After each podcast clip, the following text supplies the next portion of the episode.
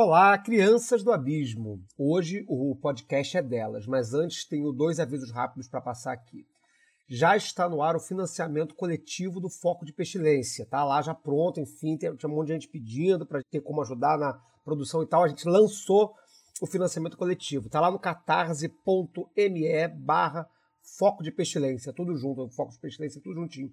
Lá a gente está fazendo uma captação de recurso para garantir uma temporada de até 10 episódios que vai ocorrer entre junho de 2019 e março de 2020. E atenção, esse financiamento que a gente está fazendo não é daquele modelo recorrente, ou seja, que você assina lá um valor mensal. Não.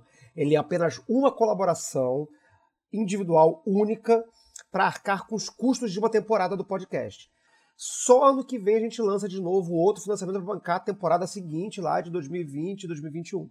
Então ele não é recorrente, é uma vez só, você vai lá, colabora com quanto que você pode, para a gente poder cobrir os custos. Lá no Catarse tem o orçamento, tem tudo discriminadinho do que, que a gente está precisando. E qualquer dúvida é só chamar a gente no Facebook ou ir lá no meu Twitter, Flávio Watson, né? Twitter Flávio Watson, no Twitter do Calem, Calem418, numeral, né? Calem 418, que eu respondo por lá. Se vocês tiverem alguma dúvida, alguma sugestão também, pode falar com a gente.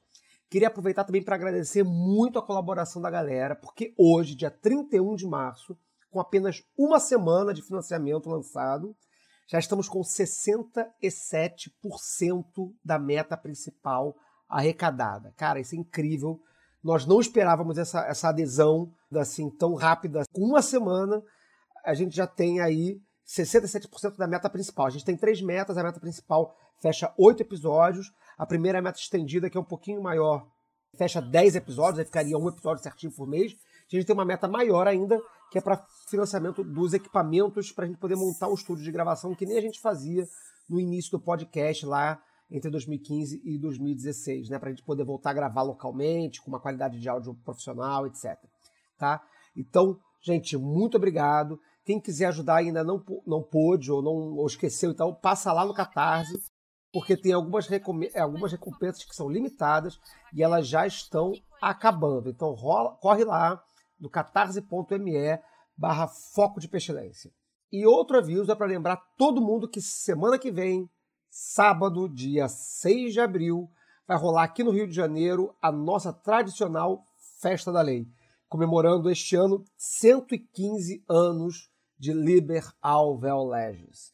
A festa é aberta, ela não tem entrada, e além de encontrar a galera do podcast, a galera do Calem, um monte de gente legal que sempre aparece por lá, vai rolar também uma mostra de cinema com curtas do Kenneth Anger e da cineasta da limita Gary Parsons.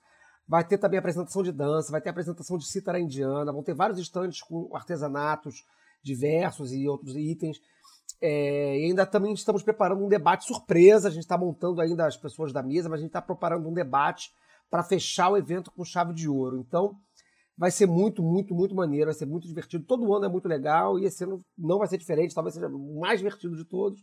Então, quem puder, apareça sábado que vem, dia 6 de abril, lá no Calé RJ, a partir das 3 da tarde.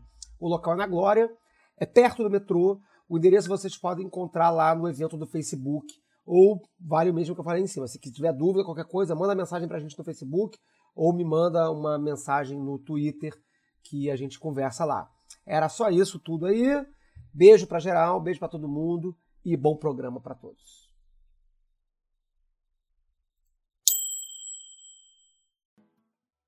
Todo mundo está lembrado. Eu tenho certeza que as meninas estão lembradas, mas serve para os ouvintes, para os regulares, para quem está pegando esse episódio avulso, enfim.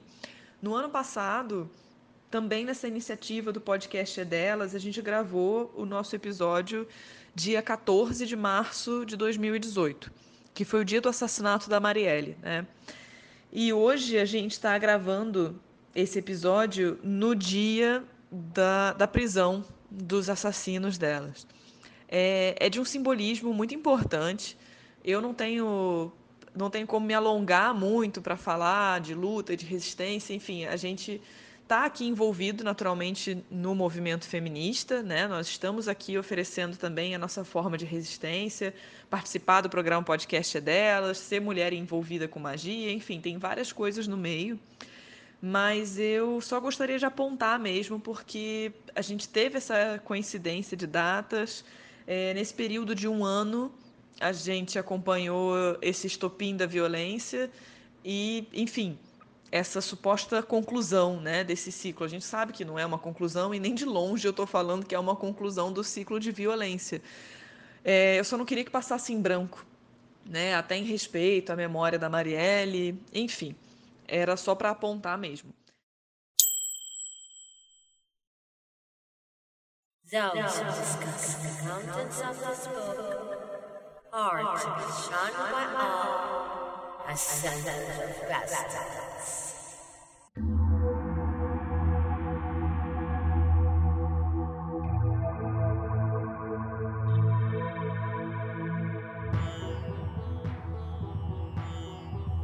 Olá, crianças do abismo! Está começando mais um Foco de Pestilência.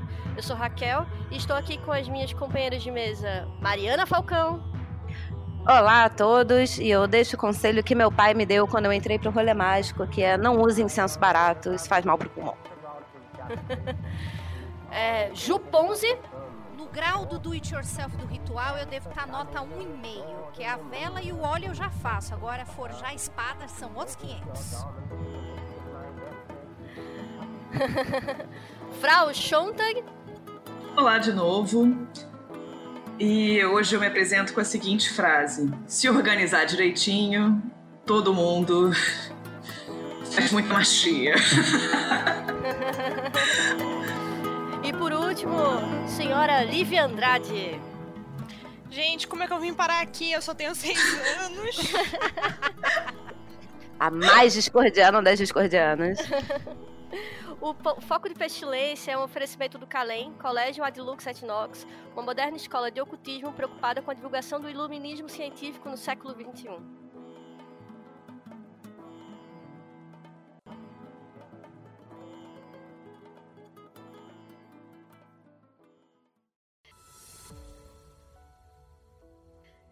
É isso, gente. Voltamos para mais uma gravação com uma mesa que é a mesa mais incrível que eu já vi no Foco de Pestilência. Me perdoe quem já viu antes, mas é, é a real, todos falam. É, e hoje a gente vai falar sobre magia, mentira, DIY do Magic, ou seja, é, do it yourself, faça você mesmo como você vai fazer isso. Essas mulheres incríveis vão ajudar hoje a gente a ver diferentes experiências e é, diferentes formas de você estar tá fazendo aí o seu próprio cerimonial. É, aqui no, no, no, Foco de Pestilência a gente tem uns episódios que a gente já falou sobre magia cerimonial de uma forma é, mais acadêmica, é, tratando tópico por tópico. Então, se, se você quiser também olhar esses outros episódios, eu acho que vai ser interessante para você estar tá construindo o seu, é, o seu ritual. Então, é o, programa 20, que é de magia cerimonial, o programa 11, que é elementos de magia cerimonial, e o programa 6 e 7, que é de kit mágico. Então, se você quiser dar uma olhada, tem esse passeio. Então, eu abro também o programa já é, chamando a mesa para jogo. E aí, quem é que come quer começar para a gente começar a trazer o conceito de o que é um ritual, o que é um cerimonial? Quem vai ser a primeira a levantar a mão? Valendo. Silêncio. ah, eu vou chamar, viu? Quem não vier, eu vou chamar. Ô, Ju! Oi! Fala pra gente. O que é que você uh. entende como ritual ou magia cerimonial? Vem pra luz, Caroline. Pois é, quando você chamou, vem pra luz, eu vim. É muito bem. É, ritual. Bom, para mim, é, ritual já está incutido que existe um modus operandi e passos a serem feitos. Então, é, eu sou muito CDF, eu nunca vou começar um ritual sem ter. Eu, eu sou a louca da papelaria, então eu tenho um milhão de diarinhos de papel ainda, então eu faço um. um ah, Tipo, o que, que vai acontecer hoje? Para que, que eu tô fazendo? O que, que eu vou precisar? Eu faço um rabisco antes, né? Julianinha, bem adolescentinha, fazia tudo bonitinho, passo a passo. Hoje eu faço coisa mais rápida, mas para mim precisa ter começo, meio e fim, precisa ter um objetivo e eu preciso ter os instrumentos para isso. Então, ritual para mim é isso, precisa disso. Através disso você vai conseguir o que você quiser. Legal.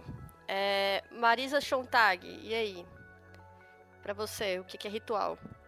Então, ritual é justamente você criar essa pequena cerimônia para destacar esse, esse conjunto de atos do mundano. Qual é a diferença né, de você separar alguns objetos e dizer umas palavras e queimar algumas ervas, e aí ampla acepção, tá, gente? É, qual é a diferença de fazer isso? O que, que torna isso sagrado? O que, que dá uma finalidade? Até porque todos nós estamos presos em rotina. A gente tende a fazer coisas em horários semelhantes, a gente tem rituais matinais, inclusive, a gente acorda da cama do mesmo jeito. O que, que te dá a finalidade? É, então, eu acho interessante fazer. O ritual ele é o conjunto de atos, mas com um direcionamento, uma finalidade específica. Pode ser tanto a celebração, né? A gente pensa num sabá e aí a gente tem uma ordem, abre o círculo, saúda Deus, saúda Deus, chama elemento, então faz uma ordem completamente caótica é, e tem a especificidade desses elementos. E a finalidade, claro. Mariana? Eu pego bastante nisso na linha que a, que a Chontag falou, que né, quando você prepara justamente para que aquele momento é, seja especial e, e, e, tenha um, que gere um efeito, né? Você tem uma intenção antes, você desenha, é quase que um design de ritual nesse sentido, em que você projeta para que aquelas coisas, aqueles elementos, aquele momento é, converjam, converjam todo para que um efeito seja gerado é, em você e no seu redor, né? Legal. É, Lívia? Então, eu, enquanto uma pessoa freestyle, acho que é, um ritual tem mais a ver com delimitação de momento mágico, de intenção desse do que você está querendo fazer. E infelizmente, é, a palavra também é, é muito associada com regras. As pessoas esquecem que é uma delimitação de um tempo mágico, de uma intenção mágica e ficam muito presas às, às regras socialmente estabelecidas, seja essa sociedade qual seja. E acho que se atém mais isso no que na intenção. Legal. É, é, engraçado ver que cada uma trouxe uma coisa, né? A Mari é uma designer, ela vai falar sobre o ritual, formato designer, como pensar nisso enquanto projeto. É, a Shontak já delimitou é, questões de vontade e tal. E aí a Ju trouxe também essa questão do começo, meio e fim, né? Você tem que ter um planejamento para fazer o, o rolê. É, saindo disso, gente, o que, que vocês acham que diferencia o ritual de outras formas de magia, por exemplo? Peraí, tem que pensar, é uma pergunta. Tem que pensar. É capcioso esse negócio. Porque eu tô tentando reduzir aqui num conceito mínimo, mas me parece que tudo acaba sendo pequeno, um pequeno ritual, né? Se a gente parar para isolar, assim, toda, toda a nossa vida, tudo bem, é muito difícil a gente descolar a finalidade das coisas. Estou usando a minha própria definição e estou aqui me fudendo. é, enfim, eu acho que a gente tem tipos, a gente tem tipos de rituais, tá? E aí a gente tem gradações nesses tipos, talvez. Né? A gente vai ter uma celebração, a gente tem, por exemplo, a confecção de um amuleto. É, se a gente quer confeccionar um amuleto, não precisa ter tanto uma data, quer dizer, eu digo, não é tão fixo na data como uma comemoração. É lógico que confeccionar um amuleto ele tem uma data ótima para acontecer. É, e se você já está associando, até como a Lívia trouxe bem, ao momento mágico, você tem um conjunto de regras, é, independentemente de serem socialmente estabelecidas ou não, né? É, mas você tem esse conjunto de procedimentos junto com um momento ótimo, junto com intenção, então para mim é um ritual. Posso estar comendo mosca em alguma coisa, mas aí a gente vai ter várias formas do exercício desse ritual. Aí desde uma celebração mais complexa até uma reza simples, né? Enfim, é ritualístico. É... Posso fazer uma pergunta, Raquel?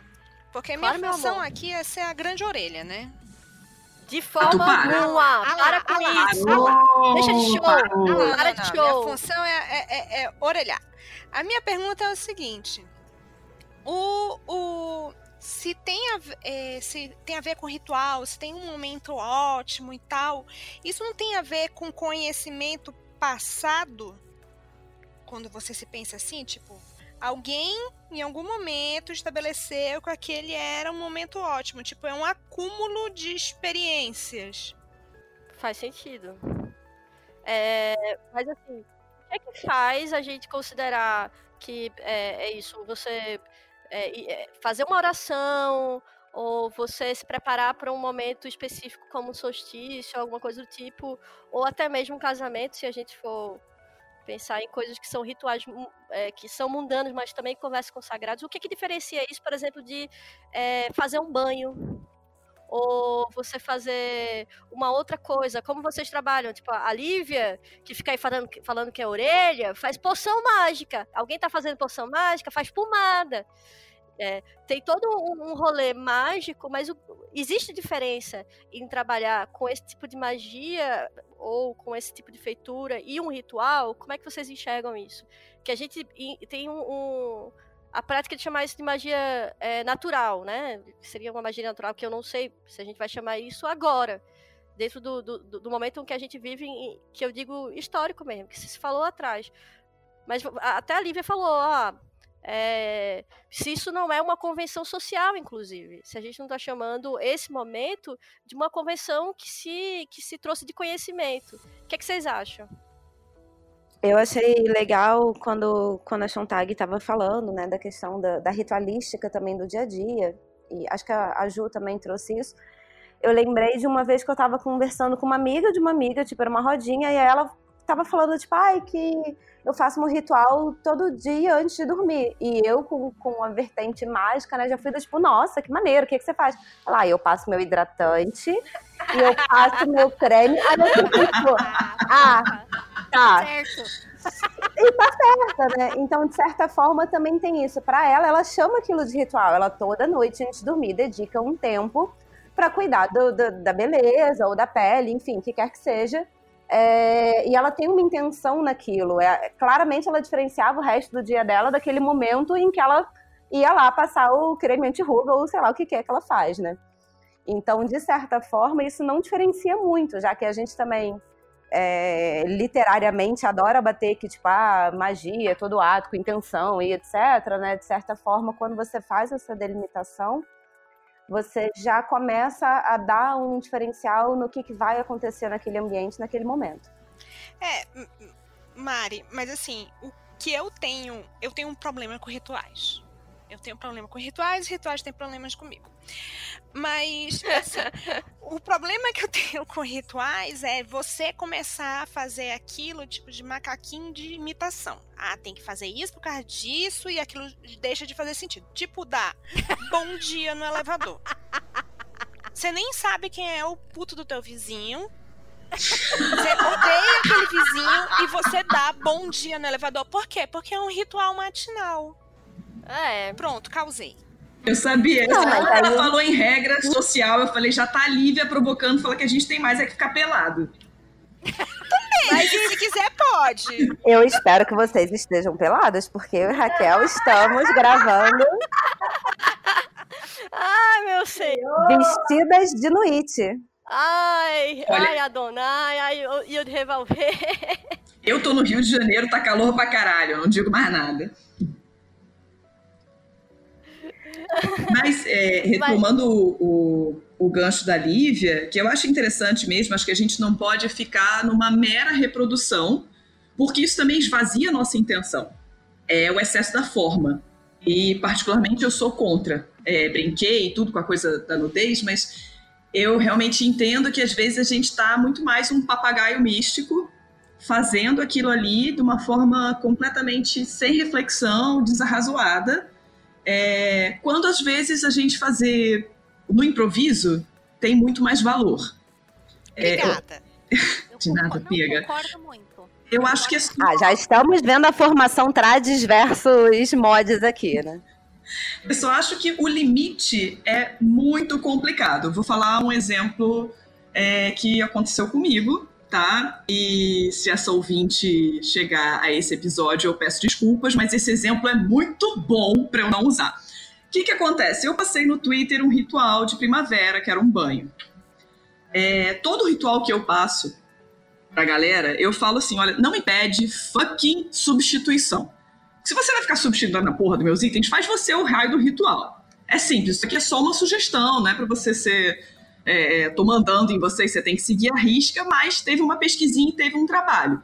Se eu tô passando um trabalho pronto, é para facilitar a sua vida. Se você vai inventar, inventa do zero, não me enche a porra do saco. Isto posto, era um ritual de primavera, era um banho, aí tem aquelas coisas mimosa, né? Ai, rosa, quartzo rosa, as coisas lindas, água deixa no sol, bah, brilha, viado, lindo. E aí me surgiu na DM do Twitter a menina falando assim: posso substituir o palo santo por carvão? Eu falei, para.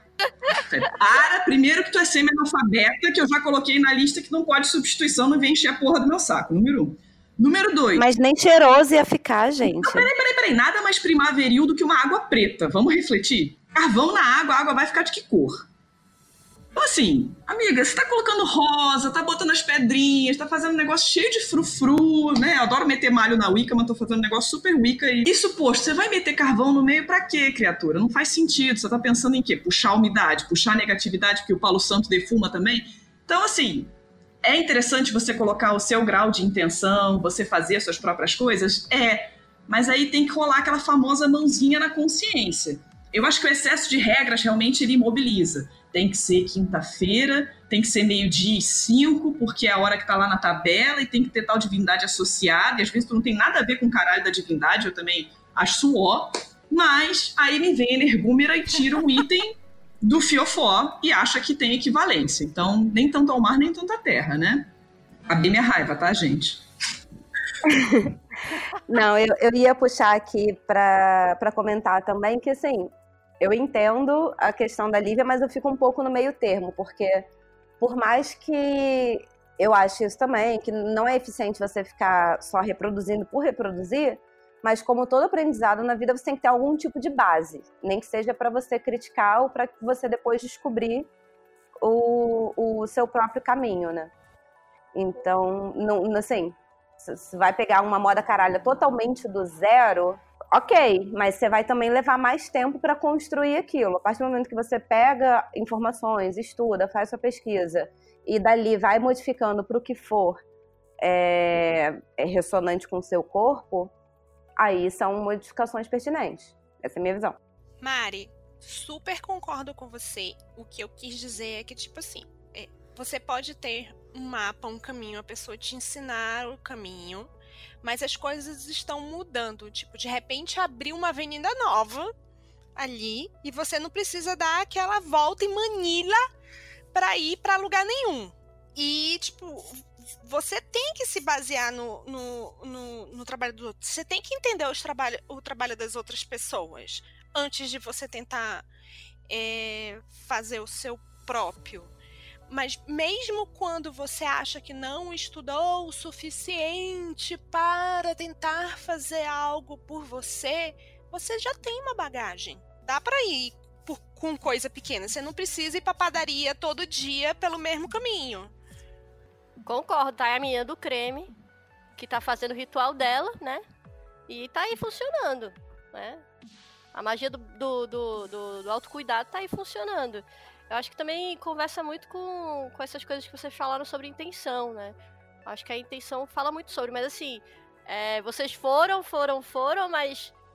E aí? Existe uma diferença entre magia ritual e, e outro tipo de magia? Vocês não, não me responderam. Tô aqui para provocar vocês. Vocês acham que existe é, magia que é feita sem ritual? Que, Nossa, acho que pode, não. Pode tirar. Não. É... Peraí que eu tô pensando. Ah, pode pensar. É, enquanto, enquanto a Lívia pensa, é, eu vou só adicionar uma coisinha bem pequenininha, bem rápida ao que vocês estão falando sobre não tirar as coisas do cu, né? É, mas se quiser pode, pode tirar. É, a, a, primeira vertente mágica da qual participei, eu falo que o maior aprendizado que eu tive, apesar de não concordar com quase nada hoje, foi que alguém chegou para mim e disse assim: Olha, é, para esse tipo de coisa que você vai fazer, você precisa de um ritual que tem que ter isso, isso e isso. É, você vai adaptar isso, então você vai hora você queira pedir essa coisa, hora você queira cultivar essa divindade é outra. Mas a lição de casa é: eu vou mostrar para você como é que faz para tal divindade, mas para outras coisas você vai criar o seu e eu vou conferir. Então assim, era uma professora e aí ela passava essas lições de casa. Se você tivesse que fazer um ritual para Deus ou deusa X, como é que você faria? Aí eu ia lá, fazia o ritual, e aí ela olhava e falava: bacana, gostei dessa substituição. Olha, essa erva não dá para usar aqui, substitua por tal coisa. E ela ia corrigindo e falando onde eu estava indo bem ou estava indo mal. Então, ela me deixou muito livre depois de um tempo para fazer o ritual que eu quisesse. Eu não precisaria mais da cola dela. Ela tinha, ela mostrava pra gente como ela fazia, mas depois de um tempo eu não olhava mais para aquilo. E eu conseguia muito bem lidar com as substituições. Então, eu acho que esse caminho aí do meio, de tipo, ó, tem que ter uma base, né? Como a Mari falou. É, mas também não vai ficar preso, porque senão o cara compra o livro e faz aquele ritual do mesmo jeito que tá no livro. Eu acho isso pavoroso. Desculpa, se você só faz isso. Eu acho que tem horas que é bacana, é legal, tem que seguir uma receita porque é uma coisa muito específica, mas se você só faz isso, é um pouco preocupante como ser mágico como individualidade, né? Exato, eu fico, exato. Eu fico sempre tocando sobre esse ponto, eu acho que é, é, é, é, é o foco, meu foco de estudo, que eu acho que cada corpo é um corpo, e ele vai responder de maneiras diferentes, o corpo é um termômetro. E assim, não necessariamente uma coisa vai funcionar com você, você tem que botar para teste, né? Nosso corpo é nosso teste, cada um tem, assim como cada um tem um, um, uma poesia, um, uma, uma, uma personalidade, eu acho que vai ter uma forma, né, de, de expressar isso através da, da feitura mágica, o, o trabalho mágico, como quiser chamar. Mas, ô Ju, você, que aí como a Lívia faz as pomadas, faz as poção, vocês quando estão é, fazendo esse trabalho, você identifica que existe uma diferença entre fazer uma poção com uma intenção mágica e ter um ritual? Como é que é isso para você? É, então, para mim é tão tênue, Raquel, porque assim, obviamente que não vai dar para eu é, fechar um círculo na minha cozinha para fazer a pomada, tipo, não dá. Mas eu tenho uma preparação prévia para fazer esse tipo de coisa. Eu tenho lá minha preparação do banho que eu tomo, banho mesmo de chuveiro de tal jeito, e eu uso certo tipo de. Então eu tenho, né? Eu acho que tudo isso já é um ritual. Você tem a ferramenta, você tem a colher para fazer isso, você tem a panela para fazer isso, né? Para não dar merda também e cozinhar a comida todo mundo ficar loucão, né? Mas fora isso, é, pode acontecer. Já aconteceu. Então, né? Então assim, eu acho que separar é, é, instrumentos e você se preparar, tipo, eu acho que você fazer a pomada numa lua tal ou x, isso para mim já é um ritual, entendeu? Por isso que para mim é muito tênue, Raquel. Eu não, eu não, eu não sei dizer para você. Para mim é tudo ritual. Mesmo que eu não esteja com a minha espada, com a minha baqueta, com o meu, o meu anel, bababá. Tipo, já é, para mim já é um ritual. É menor, tem menos coisas nele, mas já é um ritual. Achei justo, achei digno, achei uma resposta completa. Ela foi bem. oh, Muito obrigada. Show, é, ô, Showtag, você foi a primeira a dizer assim, veementemente, não existe magia sem ritual. Defenda sua tese. É, eu vou muito na linha da Ju também, porque a gente acaba se preparando para fazer é, uma atividade, né, que a gente tem essa, que a gente visa essa finalidade. Então, é isso. Pode ser uma coisa simples a ponto de, bom, eu vou rezar aqui para essa pessoa, ou eu vou acender uma vela, enfim, a gente escolhe minimamente, né? Eu acho que a gente tem noções aí, gradações de capricho, de envolvimento, de elementos, mas pelo que eu estou conversando também agora com vocês, até porque não é uma, uma definição estática, né? Que eu já tenho isso do arcabouço estou tirando do meu diário e falando, ah, estou aqui me citando. É, é um exercício, inclusive, muito associado à minha prática de magia, o que a gente está falando aqui agora. A gente vai experimentando e vai vendo o que, faz sentido na gente. Então, à medida que eu estou falando isso, o que está me parecendo é que a minha definição de magia e de ritual é praticamente é a mesma, é um sinônimo. Porque a gente está criando magia em todo momento que a gente imprime uma intenção, é, que a gente tem a intenção, na verdade, de modificar a realidade. Você quer que uma pessoa melhore do estado de saúde? Você quer ganhar mais dinheiro? Você quer ir lá pegar o namorado do outro? Enfim, né? Você tem uma intenção de alterar a realidade vigente, ou mesmo que não se torne uma coisa antagônica, você quer é, aumentá-la, reduzi-la, enfim. Então, eu não, não consigo realmente dissociar. E entendo também que a intenção seja o grande diferencial, porque para mim a coisa realmente se esvazia se for apenas a forma, como a Ju falou que é terrível a prática de ficar só usando o livro, o ritual e ficar colando e não colocar nada seu, é, como a Lívia falou, né, do ritual que é meramente social, do hábito social, que é só dar o bom dia, você nem sabe quem é a pessoa, que se dane.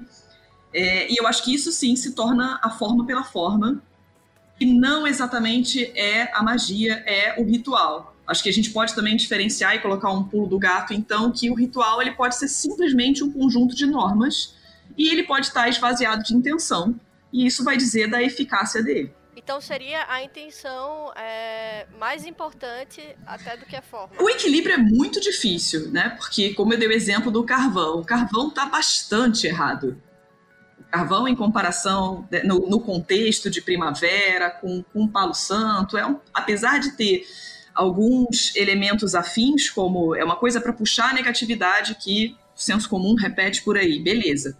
Mas é só isso. É bem ralo. E às vezes você fazer com uma puta intenção, uma fé, às vezes você acender uma vela vermelha para um santo, para um orixá que não tem nada a ver, pode não ter tanta esse peso, né? Tudo bem, dei um exemplo ruim que o orixá geralmente dá merda, ponto. Mas enfim. É, enfim, a, a intenção também vai mover muito. Então, você só repetir, você ser o papagaio místico, como eu falei antes, esvazia, tira a sua potência.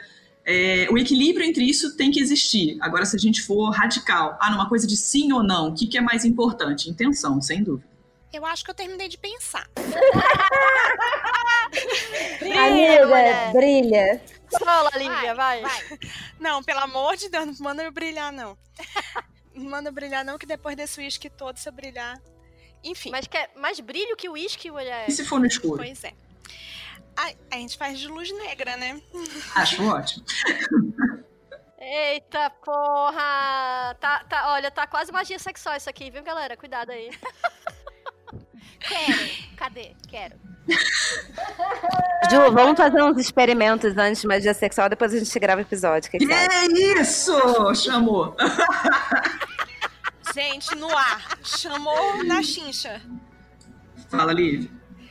Sim, eu, eu. Peraí, eu perdi até o raciocínio. Lembrei.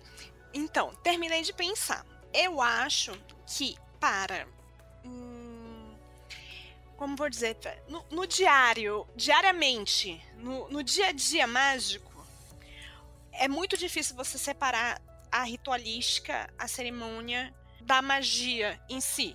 Entendeu? Por quê? Porque eu acho que é uma forma. É uma forma quase que instintiva, não sei se é instintiva natural do ser humano ou devido à sociedade incutir a gente há não sei quantos milênios esse negócio. Mas é, é uma forma, um atalho fácil, uma fórmula hum, testada que faz funcionar. Mas, como a Sontag falou, se você está sem intenção, fica esvaziada e fica só a forma. Então, a ritualística ajuda a passar a intenção pelo sensor psíquico. Faz algum sentido isso? Curti bem. Total. Curti bem. Faz. Muito. Só que, como é uma forma de passar pelo sensor psíquico, tem momentos, e vou dizer que foram raríssimos na minha vida, em que simplesmente a coisa passa, não, não, não tem não tem um, uma situação de de não, eu não lidei com o sensor psíquico, aquilo simplesmente era verdade, entendeu? Mas isso é raríssimo e normalmente você está fora da casinha. É verdade. Aí eu vou te provocar aqui uma coisa, Lívia. É... Vocês falaram, falaram, falaram, e, e, eu acho que um ponto que ficou muito claro é que existe uma diferença entre o mundano e, e, o, e o sagrado. Não, não é que existe uma diferença entre o mundano e o sagrado, mas quando a gente está lidando com magia, seria então um outro corpo. Um corpo que não é o corpo mundano. Eu provoco uma situação para, por exemplo, mudar a minha realidade. Não é tão fácil mudar a realidade que a gente vive. É, eu acho lá. que não seria um corpo, Raquel. Não sei do que, que você está querendo dizer como corpo, mas seria um, um estado de percepção das coisas. Sim, justamente, um estado de percepção das coisas, mas é porque, é, é porque eu falo muito sobre corpo, porque é o, o corpo que responde, né? Por mais que a gente fale sobre é, cérebro, que a gente fale sobre sensação, mas quem sente essa sensação é o corpo. Ou na maioria das vezes é, assim, a gente tem, sei lá, minha mão ficou quente, ou eu senti que é, a, a, a aura do lugar estava diferente. E isso é muito difícil, por conversar. exemplo. Ah, então fale. Fale, fale. Não, fale. não, eu não sei não. Eu precisamos conversar, assim. Preciso desenvolver essa ideia. Eu preciso ouvir mais você. Então, porque, por exemplo, a gente está é, a gente está em São Paulo. São Paulo é uma cidade caótica. São Paulo é uma cidade que agora passou um carro aqui.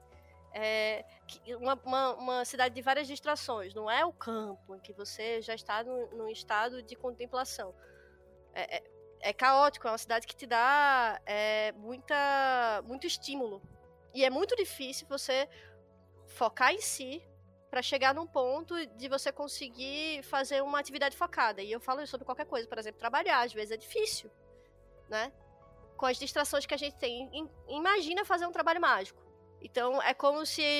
A minha impressão do que vocês falaram é como se eu estivesse tirando desse lugar que é o caótico da, do, do, meu trabalho, acabei de dar uma aula, ou eu tô fazendo aqui um, um, é, um Excel. E como é que eu saio do Excel e entro para a poção mágica?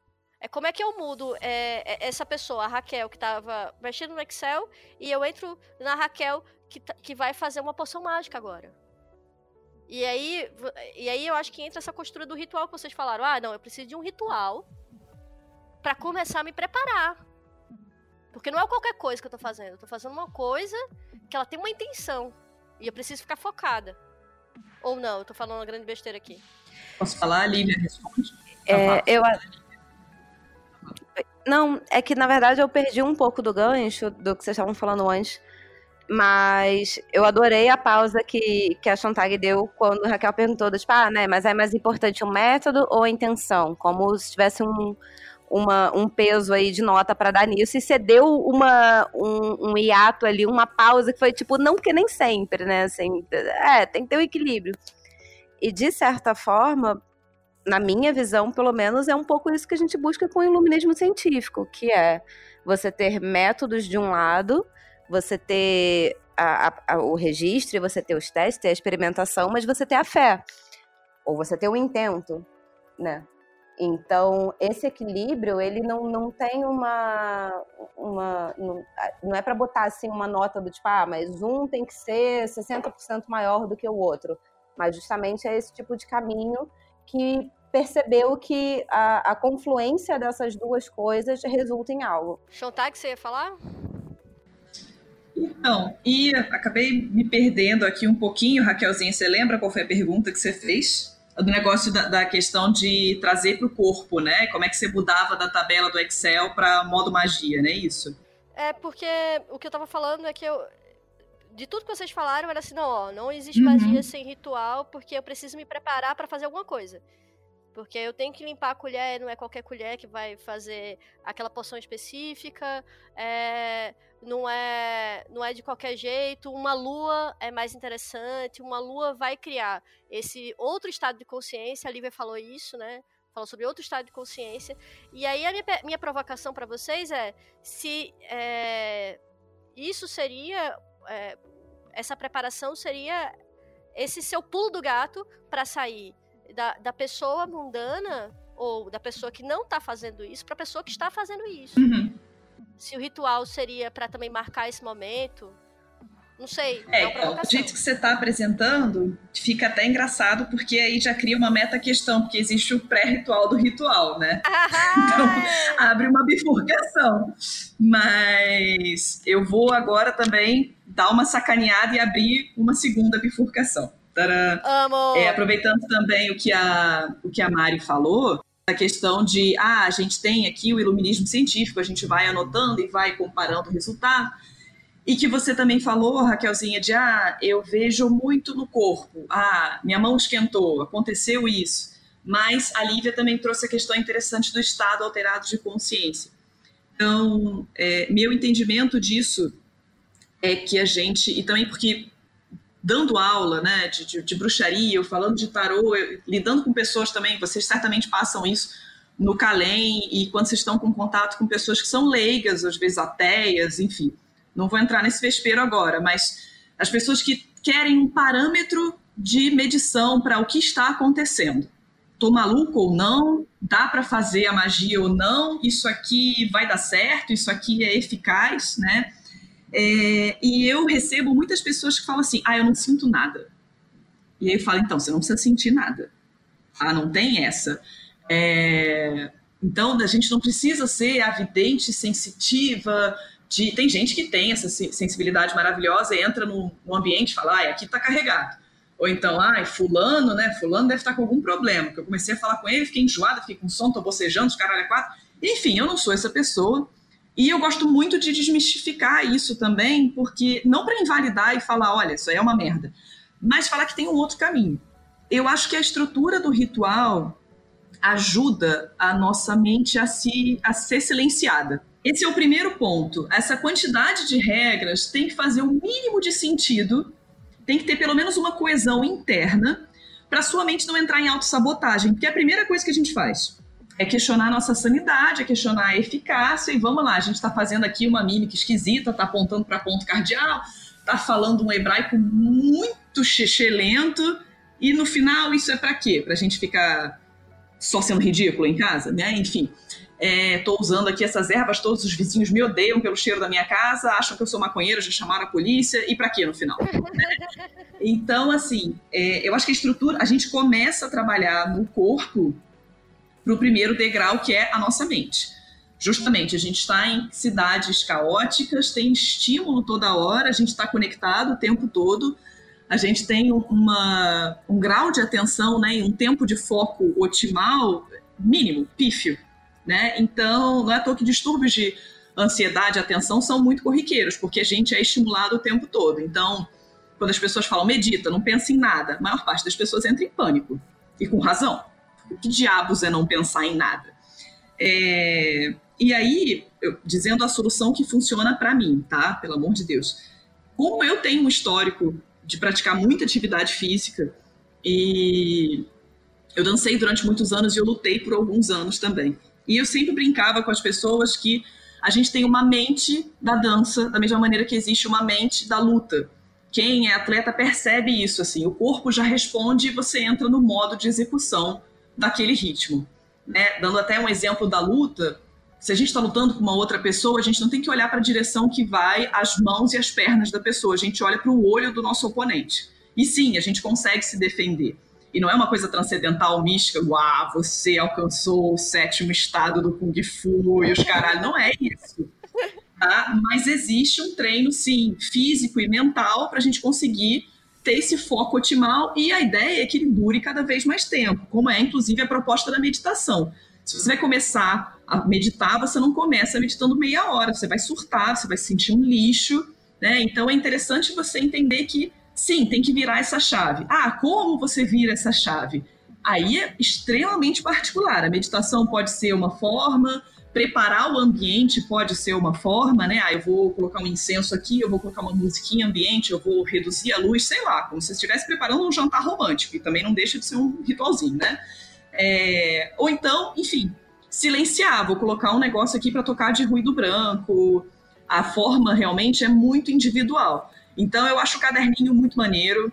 Eu acho muito legal quando as pessoas falam, ah, minha mão esquentou e tudo mais, mas eu acho que isso é um estado posterior a nossa mente está quietinha. Um efeito. Exatamente, né? é um efeito, exatamente. Eu queria trazer aqui também que, de certa forma, a melhor definição que eu encontrei de círculo mágico até agora na vida veio de um curso de design que eu fiz. Para quem não sabe, eu sou designer. Eu estava fazendo uma, uma especialização em meta design E surgiu justamente uma, uma referência a um historiador chamado Johan uh, Huizinga, não sei como é que fala o nome dele. É um historiador holandês que criou um pouco dessa. Ele né, versou sobre isso. E eu, eu anotei aqui no caderno, e ele descreve justamente o círculo mágico enquanto um espaço imaginário, né, formado intencionalmente para que toda situação significativa é, que, que, toda situação que aconteça dentro daquele círculo seja significativa e segue uma dinâmica diferente do que está fora. Né? Então, ele não estava escrevendo propriamente de magia, ele fala muito mais de uma parte mais antropológica, mais histórica. E para mim foi muito interessante encontrar isso dentro do curso de design, porque, cara, casa muito com o que a gente está vivendo, né? Ah, mas criação é uma forma de magia. Pronto, joguei e saí correndo. Ah, eu amo. Continua. Brilha. É, é, criar é um, um, um, é uma situação que você precisa de preparação, de ritualística, senão o negócio não vai ótimo. Do mesmo jeito que você pode fazer magia de forma sem preparação, sei lá, ao estilo Constantine, dar uma mijada no canto para simbolizar a água. Mas, tipo, é muito mais ótimo você é, fazer aquilo que, o que faz sentido para a sua cabeça, o que faz calar, né, o, o teu sensor psíquico. Depois a gente vai botar no, na postagem a referência, mas o livro desse historiador que eu citei se chama Homo Ludens, e ele está falando né, muito mais sobre áreas profissionais relacionadas a jogos. Então, tipo, não tem nada a ver, em teoria, com o que a gente diz sobre é, Magic, né, nesse sentido.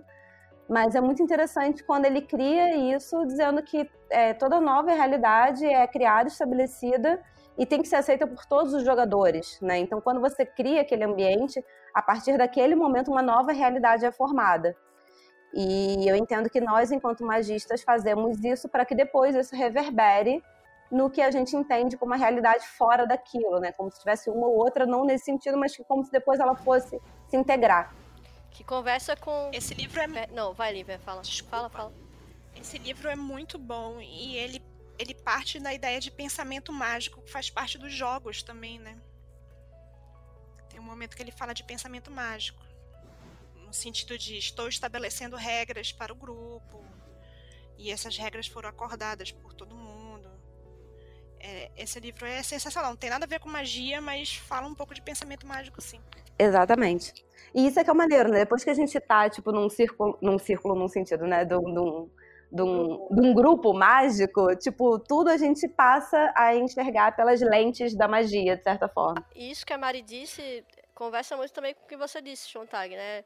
Sobre é, essa provocação de uma coisa que não é comum. Eu tô provocando uma outra realidade. Eu tô chegando em uma outra realidade, né? É, exatamente. E é interessante porque o círculo vai delimitar o, qual o resultado é relevante, o que, que é interferência também, né? Porque eu costumo desprezar um pouco o discurso quando vem para o físico e para coisa muito sensorial, quando a pessoa já tem esse temperamento mais exacerbado, né? ai, senti. Eu falo, calma. Porque a gente está num ambiente com muita interferência. Então a gente, para não despirocar totalmente das ideias, é interessante também pensar: tá no círculozinho? Isolou o seu ambiente? Seu ambiente está limpinho? Você fez direito? Porque, é, enfim, às vezes a gente está achando que a guia é só encosto, né? Beijos. Brilho. Segurança mágica. Procure saber. É... É, mas é, gente, é importante. É, a gente lida com coisas que dá pra pirar o cabeção, né? Dá pra nego entrar em instituição. Não é, não é tão, não é tão seguro, né? A gente tá falando em coisas. Não, é real, é real. É, a gente tá falando coisas, inclusive, para que a pessoa fique segura, se sinta num ambiente seguro para testar as coisas em casa. E aí, Fala, Mari. Eu acabei dando uma googlada aqui para pronunciar o nome do homem certo, porque eu peguei um caderno antigo. Eu achei maravilhoso que na tese dele tá tipo, primeira regra, o jogo deve ser uma atividade livre e nunca imposta. Gente, nada mais telemita do que esse homem, maravilhoso. Pode tudo, não pode qualquer coisa.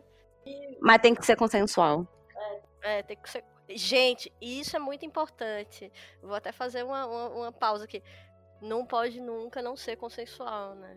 Tem que ser consensual para quem estiver jogando, com você ou com você mesmo. Viu? Ok, eu acho que a gente começou a entrar em meio, é, no meio de um assunto interessante, que é métodos mágicos. Cada uma meio que trouxe, começou a, a, a, dar pinceladas de como é que constrói um ritual. Vocês tinham como é, me, me, fazer uma versão mais detalhada, um pouco com sinopse, de como é que vocês constroem seus próprios rituais? Eu amo o silêncio. Eu acho que a Ju tinha que falar. Eu, tô eu também já falei pra cacete. Muito. Eu também acho. Juliana, Juliana, vambora, tô te conjurando aqui. Como é que você encara o seu método mágico? Ou não, não existe método? Como é que você faz?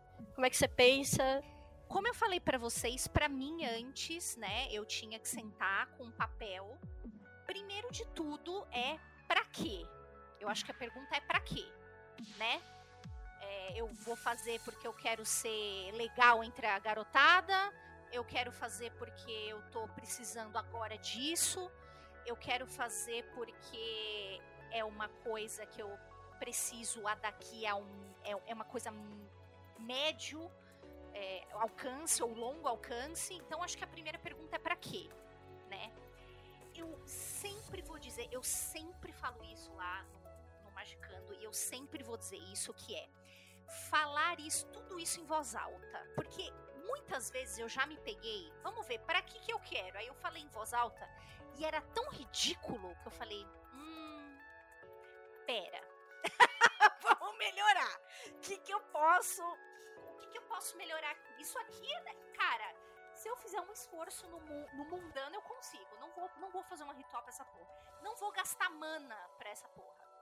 Essa é a primeira coisa. Então, acho que o primeiro é o pra quê.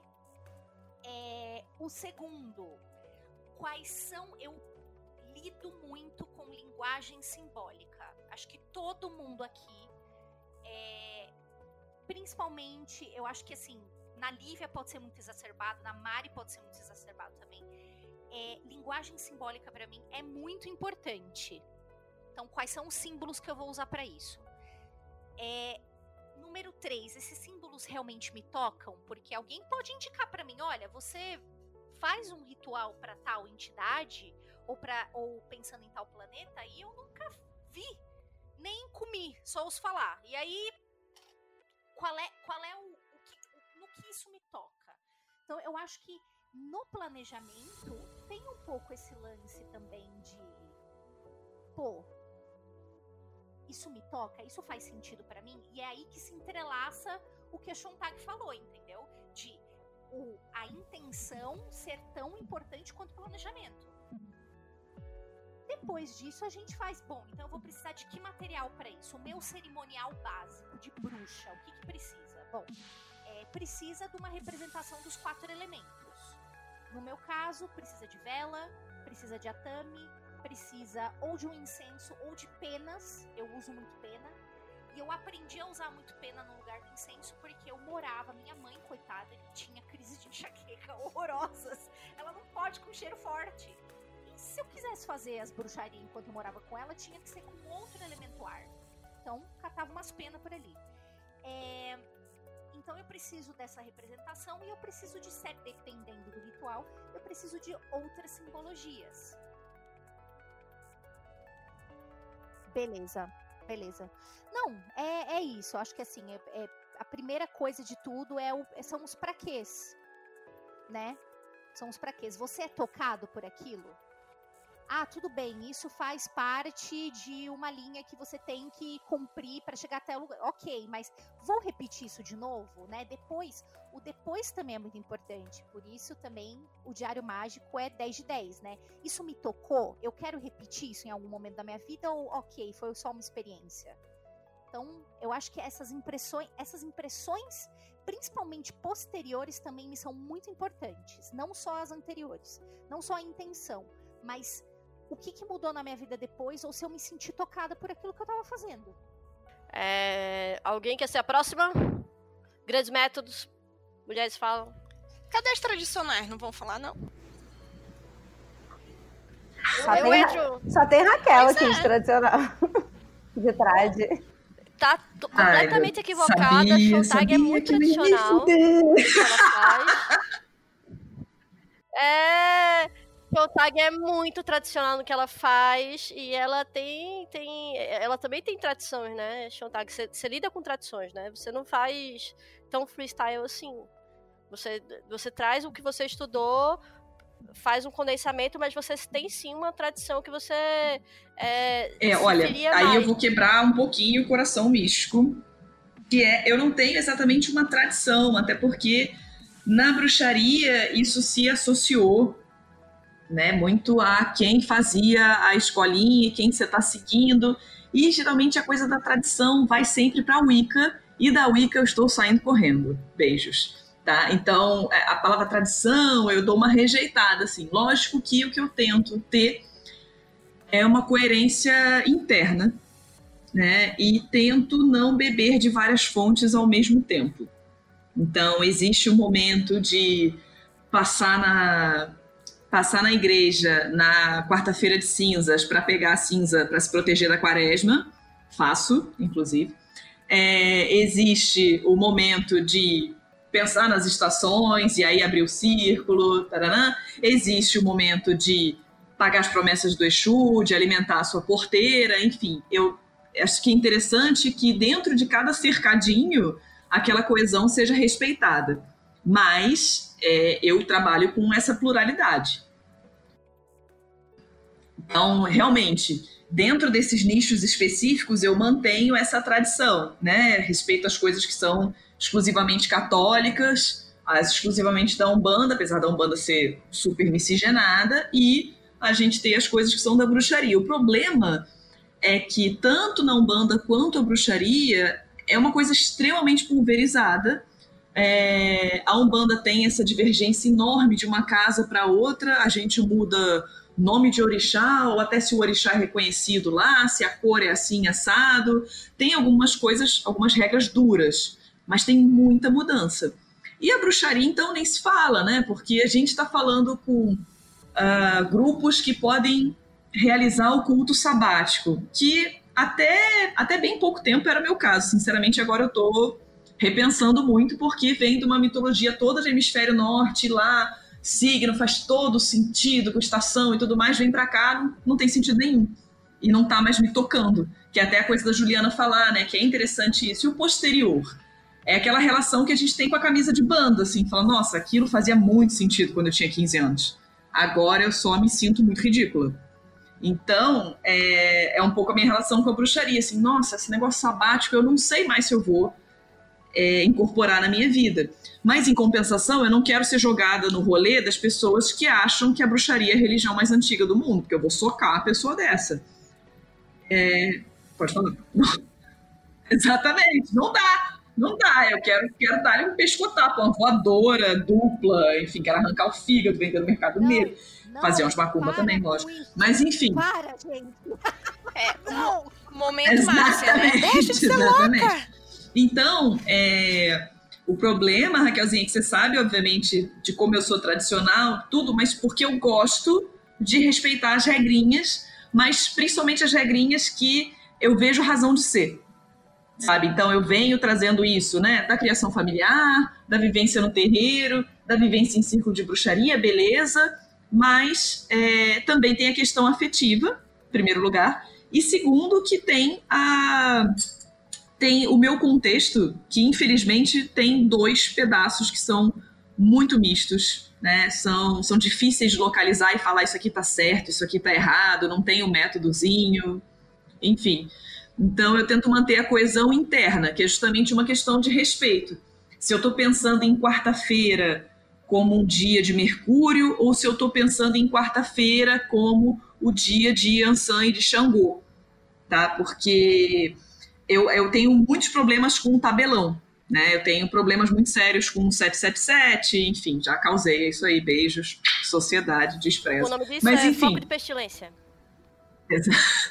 É para feder, né? Então, eu tenho problema em achatar as culturas numa coisa só e aí falar, ah, mas é tudo quarta-feira. Tudo quarta-feira, a sua bundinha, tá? Não é tudo quarta-feira. Então, vamos regular a sua intenção. Que tipo de quarta-feira que você quer trabalhar? Porque eu acho que tem quarta-feira para todo mundo. Agora, vai trabalhar todas as quartas-feiras ao mesmo tempo? Aí realmente entra o meu tradicionalismo e fala: não, não pode. Tá legal, mas aí me diz uma coisa. Como é que é o. Como é que você faz seu ritual mágico? Você, você pode falar? Pois é, né? Falei a rodo, não respondi. A questão é, primeiro, separar exatamente que energia que eu vou trabalhar, qual é a egrégora que eu estou servindo, qual que eu quero alimentar.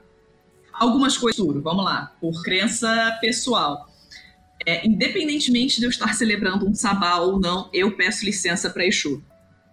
Porque eu não, eu não quero que dê merda, eu não quero que dê ruim. Se eu vou operar magia, não importa qual tipo de magia, eu tenho que pedir licença para Exu, porque é domínio dele. Então, independentemente da egrégora. Anotem isso, criança. Então, assim, minha segurança do trabalho começa por aí. Oi, tudo bem? Trabalho. Licença, tá? É, depois disso, aí realmente a gente já consegue ficar mais variado, mais plural, etc. Só que eu, particularmente, sou uma pessoa muito orientada por data.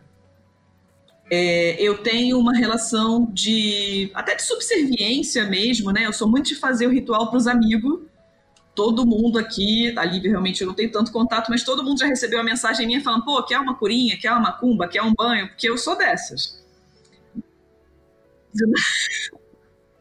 Inclusive, obrigada, Chantag, por todas as vezes que a gente esteve aí no, no WhatsApp meia-noite, 11 horas da noite, uma hora da manhã, pedindo arrego, é isso aí. E também a pessoa é, mandando mensagem sabadão, feriadão, dizendo assim, ô amiga, me manda um banho aqui para esse dia específico, tô sentindo que hoje é o dia. Fico muito feliz, muito obrigada, gente, pelo reconhecimento. Inclusive, eu celebro o ritual e falo, eu sou a pessoa que vocês podem mandar áudio estapafúrdio pedindo coisa. Talvez eu demore, mas eu vou responder.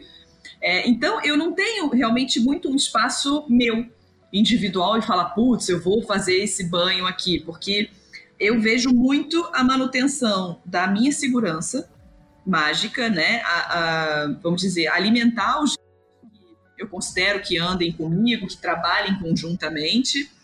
É, então, está muito associado à rotina para mim. Então, segunda-feira eu faço uma coisa, no domingo eu faço outra, no sábado eu faço outra. Quando vê, ó, oh, nossa, ó, o outono está chegando, sabe? Então, para mim, é uma coisa que o calendário que me rege. O calendário gregoriano mesmo, né? Um pouco das estações e tudo mais, mas eu vou seguindo nessa toada. Aí, lógico, tem coisas que são contraditórias, porque teoricamente, na nossa quaresma, a gente está indo para um outro período, aí nosso carnaval, será que é perigoso? Não é? É festa? Não é? Enfim. Na dúvida, eu tenho o cu na mão sempre, na dúvida, eu estou sempre me protegendo. É... Mas, enfim, é isso. O método mesmo, ah, como é que você se prepara? É... Gente, é muito, é muito pensar numa coisa finalística. O que, que eu quero? se a pessoa está precisando de alguma ajuda, é isso, porque é parte do meu trabalho, né? Então eu já oficializei a coisa, né? Criei, na verdade, não oficializei de é oficial, mas é o ofício. Então, para mim é muito difícil dissociar e pensar na coisa, não, vou fazer essa macumbinha aqui para pegar o emprego, sabe? É claro que eu tenho uma rotina, por exemplo, a gente faz cura prânica, a gente tem que cuidar do corpo, aí tem uma série de exercícios para a gente fazer antes. Então, essa parte para mim já é meio no automático, sabe?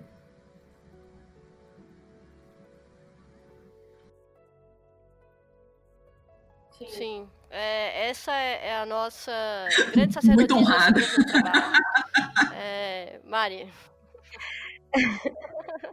Não, eu achei legal desde do, de quando a Ju tava falando e quando a Chontag, né, nessa questão também do tipo, ah, de quando meio que o que você sente que, que, que aquilo tá indo para um lado ou não. E vou começar com os relatos, digamos assim. Eu, ano passado, fiz um trabalho durante um tempo, fiz um, um tempo específico que eu delimitei, tirei férias de trabalho, etc., fazer um trabalho de terra. E antes disso, me preparei, fiz toda a pesquisa, fiz muito de acordo com o que é a linha que eu acabei aprendendo. Então, tava lá, tipo, ah, ia fazer ritual maior do pentagrama com invocação de terra para poder fazer isso e aquilo, mas eu sentia que tinha que misturar algumas outras coisas. E era muito louco, porque, assim, né, outro disclaimer, eu também sou dançarina, é, há 10 anos que eu, que eu já sou dançarina. É uma outra parte da vida que para mim toca muito na magia também. E tinha uma música que tava muito na minha cabeça naquela época e eu ficava, gente, mas nada a ver, mas eu queria muito incluir isso de alguma forma, pelo menos é, essa, essa música na consagração do amuleto, do que eu ia trabalhar e tudo mais. Mas eu ficava, porra, mas isso é meio nada a ver, né? Tipo, essa consagração, eu nem sei que música é essa, eu só, só tô sentindo ela. E depois eu fui ver que a música, de certa forma, ela tinha uma reverência a Lakshmi, e quando eu fui ver no 777, temido não, olha rejeitado. só, o temido 777, Lakshmi estava é, rejeitada. Lakshmi estava equiparada com terra, que era justamente o trabalho que eu estava fazendo. Então, é, de certa forma, aquela experiência para mim ficou muito disso também. Do, tipo, tem uma parte que eu me preparei muito, digamos que academicamente, que você né, lê, escreve, roteiriza, e tinha outra parte que era o meu corpo gritando e eu tava assim, tipo, não, gente, deixa pra lá, isso não tem nada a ver. Não, não. E quando eu fui parar para ver, ele tinha a ver. Eu é que não estava dando o devido espaço àquilo. E depois consegui integrar aquilo tudo de forma que, para mim, ficou satisfatório. Então, não sei, eu, eu acho que, por mais que soe muito abstrato, digamos assim, mas tem um equilíbrio nessas coisas também. Então, é, você está falando que você planejou, mas você deixou que o, o, o, o, Não é o caos, mas assim, sei lá, o, o que A intuição? Como é que eu chamo isso? Tem uma palavra que, que define isso. Que é o acaso. Acaso ou intuição falassem também com o seu ritual. É isso que você está dizendo que você tem um método. Sim, também. Eu acho que assim, se eu tivesse pego aquela intuição e depois ela não tivesse nada a ver, você descarta. Beleza, porque eu também quero que o ritual funcione e eu aqui, enquanto designer, tô projetando para aquilo que seja a melhor experiência possível mas eu estava ignorando demais a minha intuição, o, o, meu lado mais sensitivo, digamos assim, nessa hora.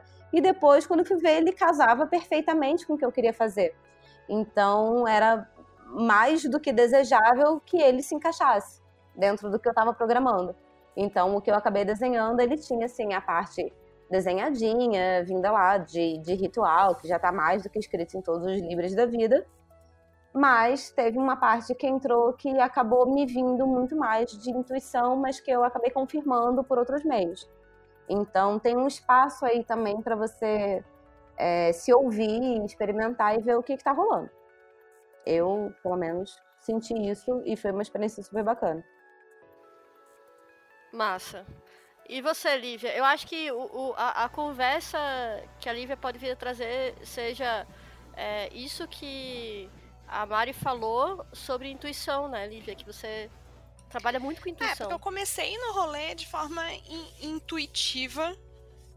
N não tive nenhuma educação formal. Eu odeio essa palavra. Então, mas assim, é, duas coisas são muito importantes para mim.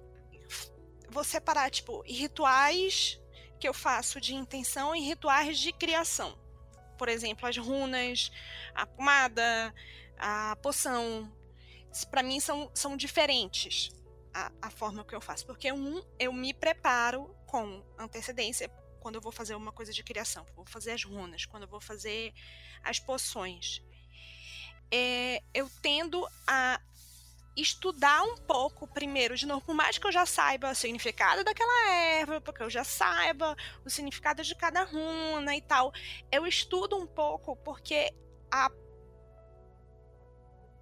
palavra, eu, eu, eu, eu lendo aquilo, é, me coloca no clima, coelhinhos voadores, aspas, aspas, é, daquilo que eu tô querendo imbuir, seja na poção, seja na runa. Então é, eu, eu faço um, um estudo antes. Ou eu faço. Eu pego o meu scrapbook mágico e, escrevo a receita. Eu faço um, um, estudo antes de qualquer coisa de criação. Tá? Aí vem me falar que é só intuitivo. Aí, ó, 3 kg de planejamento. Não, meu scrapbook tá mais para eu guardar minhas receitas agora, porque tá bonitinho e tal. É o scrapbook mágico. Tem. Grimórios de Lívia Andrade. Enfim. E eu tenho esse do o, o negócio de fazer um estudo antes do, do, da criação. Eu tenho é, material separado para isso, mas eu eu ac acabo imbuindo um, uma atitude mágica no material, mas tem muito mais a ver com, tipo, não vamos fazer arroz no mesmo panela que eu cozinhei a datura, porque vai dar ruim. Crianças não façam isso, tá? Segurança, Segurança do, trabalho. do, trabalho. Não cozinhe seus, seus, suas ervinhas bacanas na mesma panela que você faz o seu feijão tá? E também, aí por experiência própria, é, tem motivo para você usar materiais de segurança que não são que, que não sejam apenas o seu banimento. Por exemplo, é, você prende o seu cabelo e coloca um óculos de segurança quando você está usando o, o, a sua Dremel para fazer é, gravações na madeira, porque a Dremel pode rolar no seu cabelo e você sair correndo maluca pelo meio da casa pedindo socorro e isso acaba com qualquer, qualquer clima mágico, tá? Por isso que, que você criar um espaço, tudo assim para mim é mais uma questão de bom senso. Tipo, você, eu vou criar este espaço para eu fazer isso. É para não dar esse tipo de quebra. Eu estou entretida é, em gravando as, as runas. Se eu parar para, sei lá, responder qualquer coisa, ver e-mail, aquilo ali atrapalha no sentido de te quebra do, do, da situação mental em que você tava. Tá? É tipo você tá transando e o gato isso, pulou o gato na cama. Não sua bunda quando você tá aquilo bem bom. Não legal. Eliminar é tirar o gato Acontece, do quarto, né, mas gente? se quebra um pouco o clima. Exatamente. Exatamente. Olha um banimento aí pra, pra magia sexual e tirar o gato do, gato, do quarto. Bem, quando eu vou fazer alguma coisa que é mais de intenção, tipo, querer modificar a mim mesma. Porque eu acho que é, é, grande parte da magia é você modificar você mesma, primeiro. É, aí é, vai do mais instintivo. Vou te dizer que é, a pequena Lívia, na adolescência, fazia banimento sem saber o que era um banimento. Por quê? Porque aquilo era uma forma de me imbuir com uma proteção. E era um banimento. Não era um banimento do mesmo jeito que, sei lá, o pessoal da Wicca vai considerar um banimento agora, que chama o pessoal, não é o ritual maior do pentagrama, que chama é, todos os anjos, Deus e o mundo e, e quem mais estiver disponível. Não é isso. Mas era um banimento. Então a intenção é muito mais forte. E os simbolismos pessoais nisso é, é, falam alto. É claro que eu vou ter simbolismos pessoais que na verdade não são pessoais, são de sociedade. Do mesmo jeito que eu, eu tenho simbolismos da, das ervas, porque é de sociedade. Tipo, você vai saber o que é, a erva tal que só tem no interior da Amazônia vai saber você não, não, tem esse conhecimento, mas eu tenho porque morei lá. Entendeu? Aí, aí vai da intenção. Quando você está querendo modificar você mesmo, quando você está querendo modificar é, a tua visão de mundo, aí eu acho que, que é melhor criado no instintivo do que no, no, no ritualístico, numa coisa mais que seja mais de sociedade. É, e para mim esse pessoal fica até meio difícil de explicar porque eu sou eu sou sinestésica. Não é uma sinestesia forte, tipo, não sou pessoa que que a sinestesia atrapalha a vida, porque isso existe, mas tipo, a sinestesia tá ali. E se eu começar a conversar com você, você vai achar que eu sou louca, mas é simplesmente as coisas têm cor, som e sabor para mim, coisas que normalmente não teriam. Então eu faço, por exemplo, tem um estado que é desejável eu estar quando eu estou fazendo um trabalho mágico, que eu posso chamar mais ou menos assim lá, de unidade. Foi só recentemente que eu consegui colocar um nome disso. Mas para mim é a associação de um sabor. Então, como é que eu descrevo para você? Que tem, é um sabor que tem a ver com plástico de borracha Faber-Castell. Você vai entender isso? Não. Amiga, pra quem, né? Pra quem via, não, eu só sou uma orelha aqui, olha para isso, meu Jesus. Pois é. I hash my case. Lívia? é porque eu não tenho educação formal. Entendeu? Educação formal veio muito mais tarde na minha vida. Então, o instinto me fala muito mais alto. E, e, e aquilo que a Mari falou de, ai, mas eu acho que aquela música e tal tem a ver, ou então eu vejo uma cor que, que, que aquela, aquela situação, eu faço um movimento de um ritual e, a, e me vem uma cor na cabeça, normalmente bate. Entendeu? Então eu, eu, eu, eu sempre fui mais pelo instinto, vai pelo instinto que, que, que você tá indo bem, que funciona para você. Pode não funcionar para todo mundo, mas funciona para mim. Então, eu vou por aí. É, é, é um lado bem pessoal. É, assim, olha, depois de ouvir todos esses relatos, eu trago novidades, tra trago apocalipse. A pessoa que vocês chamavam de tradicional é a pessoa mais doidão do rolê. Eu acho que perto do que vocês fazem, meninas, eu sou tipo uma criança louca se jogando pro abismo, assim. De verdade, porque vocês trazem é, muito mais, mais preocupação com o planejamento do que eu. Falando sobre o meu método mágico, assim, olhando como a, a, a Lívia que dizia ser uma orelha, que não tinha contato com tradição e tal é, é, é, muito doido. E aí, Lívia, eu faço coro para você, porque eu, a gente já conversou sobre isso. Eu fui a pessoa que entrou mais tardiamente no, no universo da magia, dentro desse, desse nosso rolê que tá aqui hoje. É, eu, eu, entrei faz o quê? Três anos. De uma forma é, mas eh, procurando ajuda em livros, procurando ajuda entre pares e tal. Mas assim, vocês fazem isso há muito mais tempo, Lívia, você faz isso há mais de 10 anos. Deixa eu só te jogar uma verdade aqui, joguei essa verdade. Mas assim, perto do que vocês fazem, meu método mágico, ele é preocupado com eficiência comigo, assim. Eu fico preocupada se isso vai funcionar. E eu sou capaz é, de, de, de Tá aprovado. capaz de me jogar em processos suicidas, assim. Com muito segurança do trabalho, viu, Chontag? Não se preocupe, eu não sou louca de, é, de completo, mas assim, eu, por exemplo, a Mari trouxe isso da dança. Eu já fiz ritual em que eu só fazia.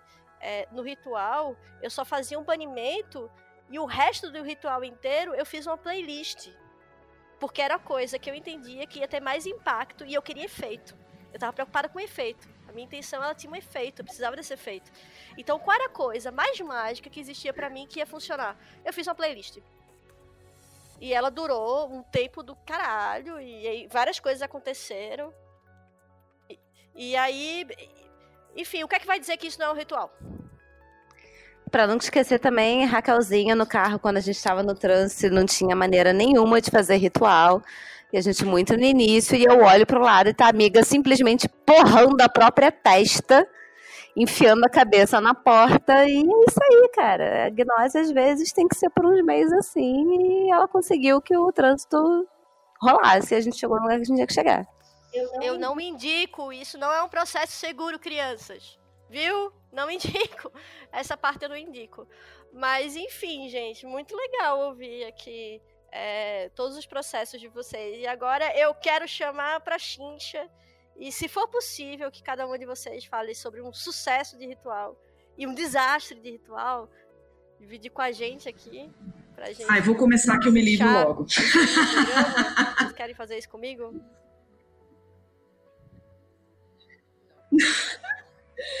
Bom, vamos lá.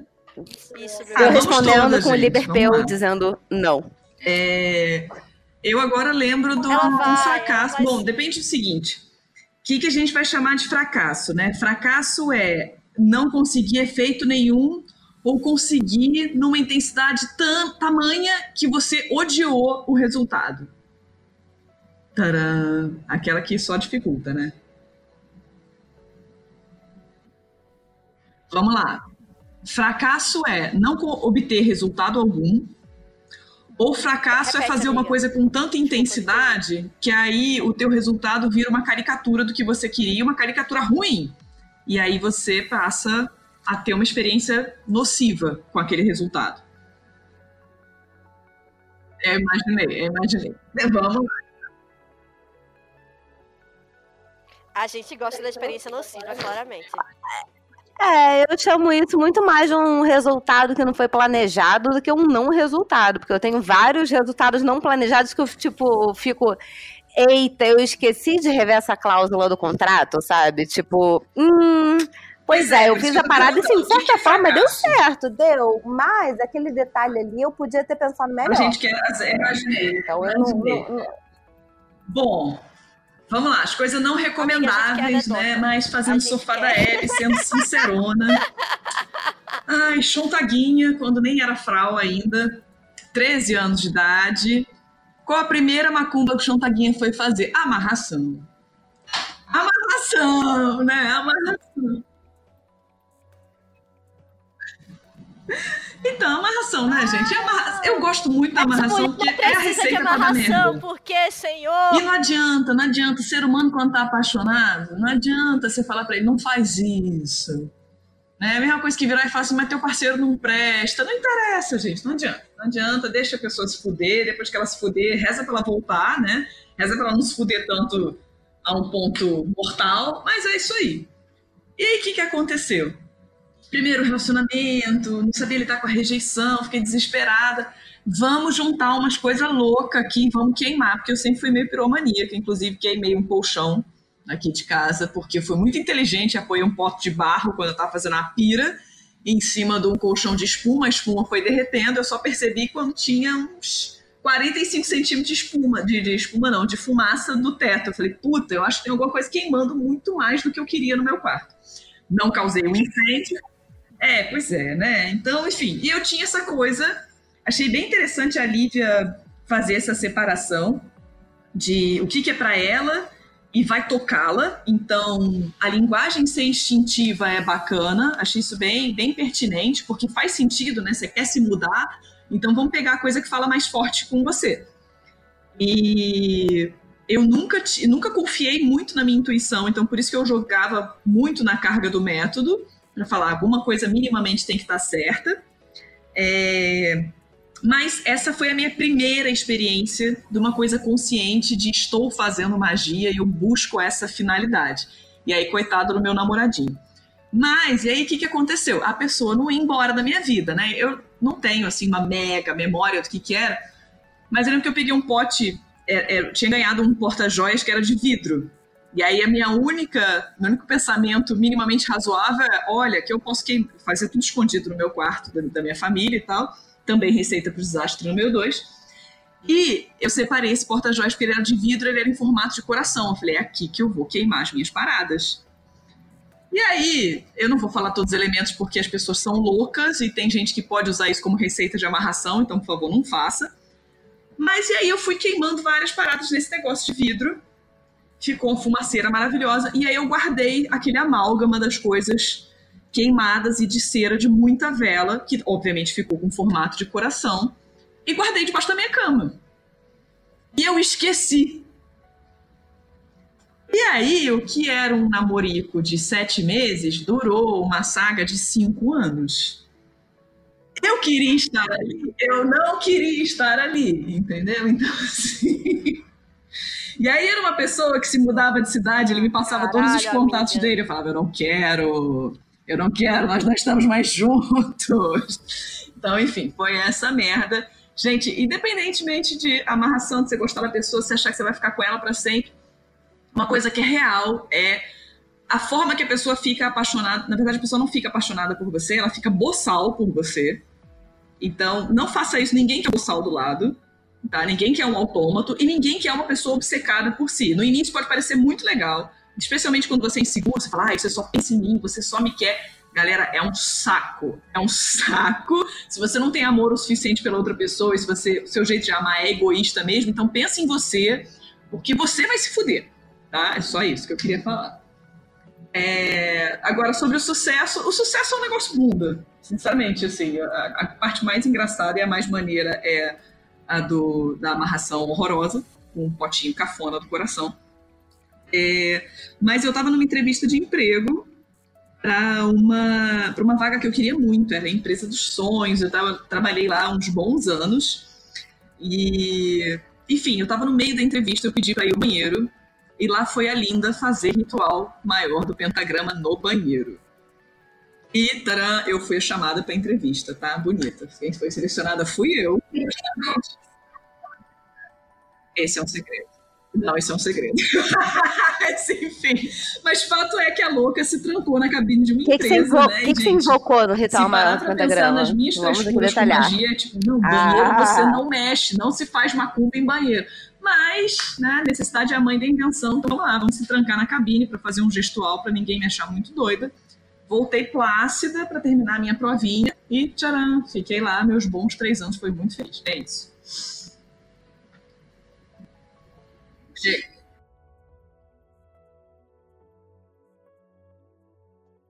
Certo.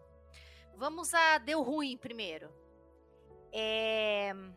Bom, deu ruim, deu assim. Olha, esse negócio que você vê no filme, que você vê na foto do seu grimório, do seu autor ocultista preferido, tá todo mundo pelado, de cabelo solto, esquece. Eu já quase botei fogo no meu próprio cabelo várias vezes com vela, né?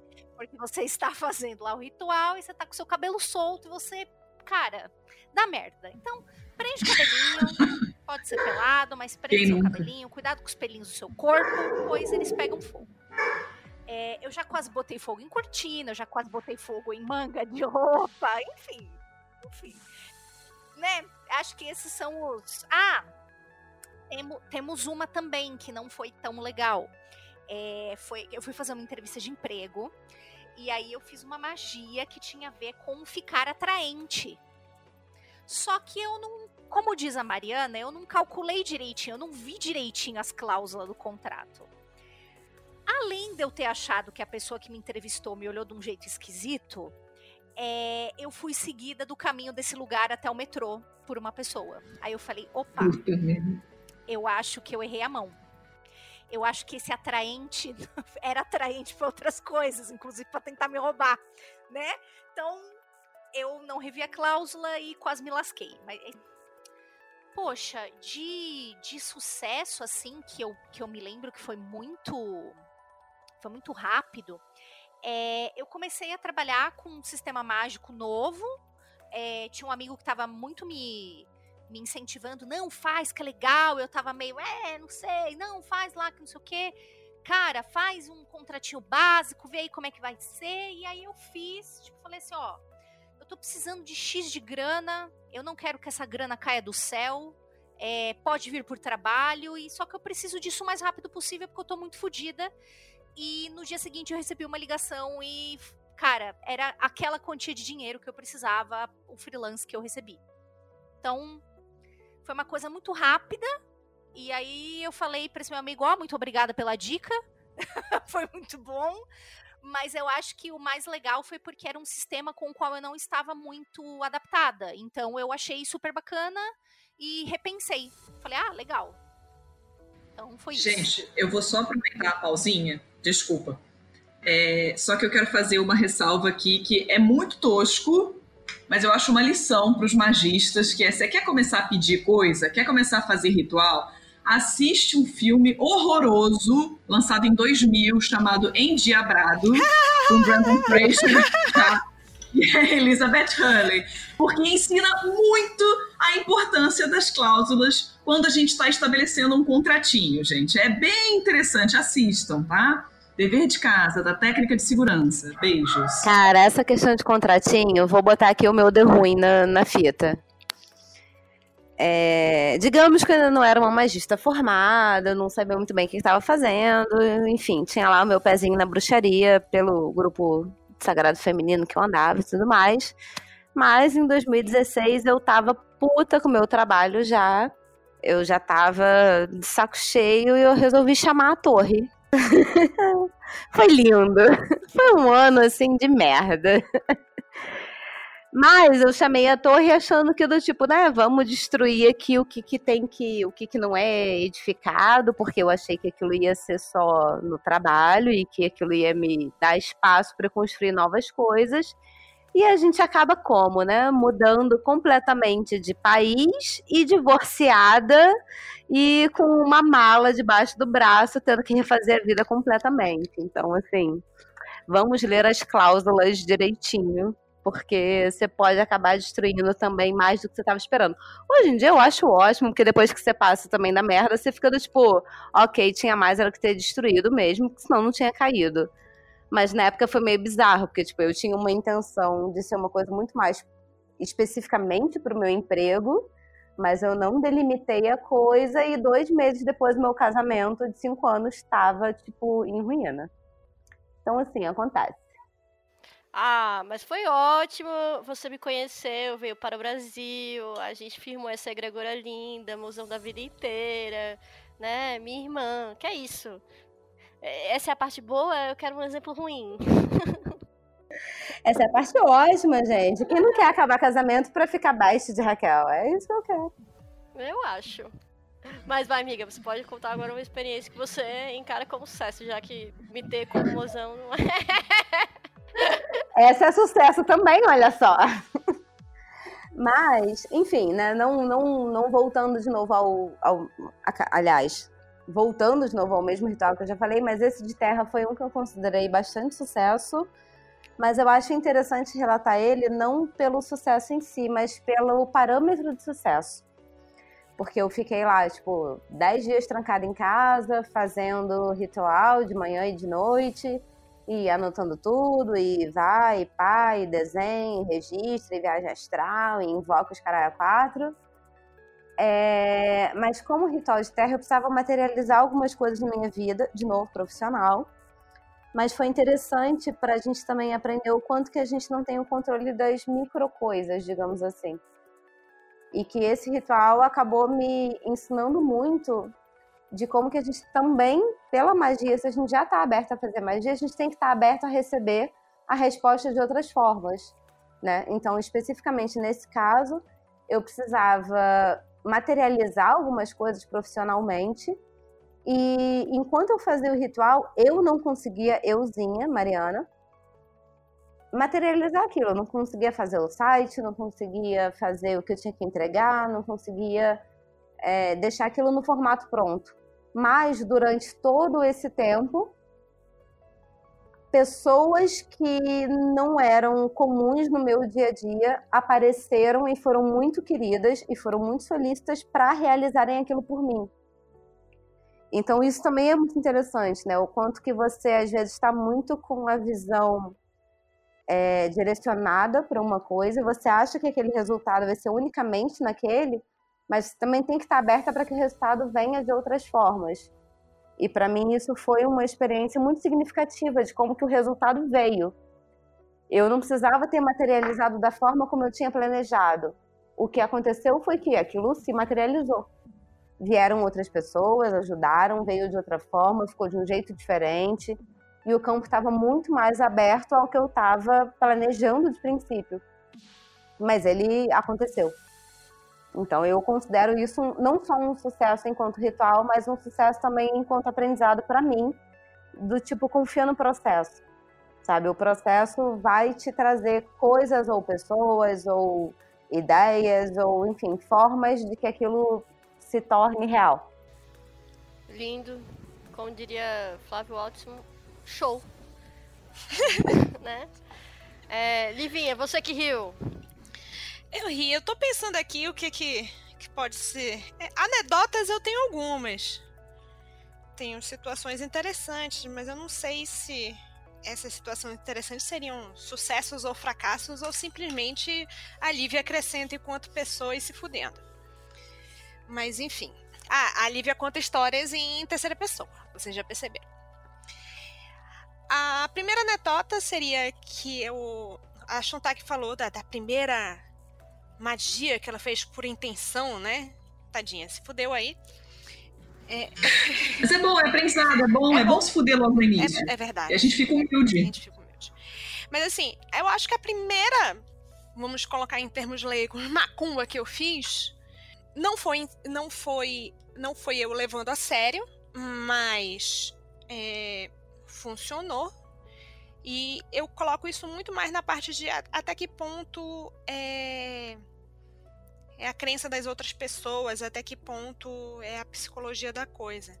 Mas a Lívia, o coleginho, é, desafetos, você fica muito puta com uma pessoa e tal, coisa da adolescência. O que, que, que a pessoa faz normalmente? Ah, arranja briga no colégio e tal, não sei o que. Eu disse, não, vamos inovar. Vamos colocar uma macumba na porta da casa de fulana. Então, ela morava perto do colégio. Pois é. Ela morava perto do colégio. Lívia não sabia fazer macumba nenhuma. Tipo assim, eu, tipo assim, cara, não, não precisa eu saber o que eu tô fazendo. Eu simplesmente vou colocar ela na porta dela e ela vai acreditar. Muito bem. A intenção era pra mina ficar mais. Tipo. Mais na dela, parar de me perturbar a vida. Porque eu já tinha muito com o que pensar nessa vida na adolescência, né? Então imagina o que, é que eu tinha que pensar. Enfim, ela foi lá, arranjei um pezinho de galinha. Um dia que a gente comeu uma galinha assada lá, arranjei o um pezinho de galinha. Peguei um papelzinho preto, uma fitinha vermelha, papelzinho celofone preto, coloquei, enrolei o pezinho de galinha, coloquei o nominho dela e coloquei na porta da casa dela. No outro dia no colégio, fulana não veio. E, e eu, mora, eu estudava em colégio católico, tá? Aí a menina tava lá com o padre pedindo é, bênção pro padre, que não sei o que, que tava, ficou chorosa. Meu Deus, fizeram uma cúmbara pra menina. Eu disse, meu Deus do céu, eu só coloquei um pé de galinha, tá tudo da tua cabeça aí. Se, é, é, se a carapuça serviu, você acha que você tá precisando penar por alguma coisa. E, tipo assim, ficou quieta? Ficou. Mas quem fez alguma coisa? Ela mesma ou eu? Não sei. Muito bem, essa é a primeira minha primeira experiência com mindfuck da cabeça alheia. Mas aí a gente tá contando como sucesso, né? Porque eu achei sucesso total. É, eu é, achei foi, sucesso foi, também. Sucesso, sucessaço. Eu gosto Eu acho história. que foi mais uma anedota. É uma anedota. Depende da pessoa que está ouvindo, ela conta como um sucesso, como um fracasso, como ela quiser. Tá justo. Aí, a segunda situação de é, foi a Lívia fazendo um alto mindfuck. Porque eu estava numa fase meio complicada na minha vida. E eu descobri as runas nessa época. Então, fazendo todo o processo de me conectar com as runas, de me conectar com o oráculo e tal, eu entrei em determinado momento fazendo uma meditação num estado, tipo assim, totalmente alterado. E eu não tinha tomado nada, tá, amiga? Isso é a maior prova de que estados alterados não precisa. Não precisa de aditivos. E a respeito de uma coisa que eu estava querendo saber na época. Que, tipo, eu tive uma viagem que me contou, tipo assim, os próximos um ano, dois anos a respeito daquilo que eu tava querendo saber de forma muito simbólica, de forma muito interpretativa e tal. Mas assim, sabe aquela ideia de que ignorância é uma benção? Às vezes ignorância é uma benção. Então eu saí deste processo todo muito fodida das ideias. Entendeu? Eu não estava preparada para aquilo dar certo. E eu não estava preparada para ver, tipo, sei lá, a verdade para ver a, a, vida como ela é. É isso. Aí, tipo assim, foi nessa época que eu disse: não, é, vou dar uma volta, vou parar com esse negócio de magia e vou, sei lá, voltar a beber. Alguma coisa assim. Então eu acho isso um grande fracasso, mas eu acho que mais é uma questão de percalço. Às vezes você não.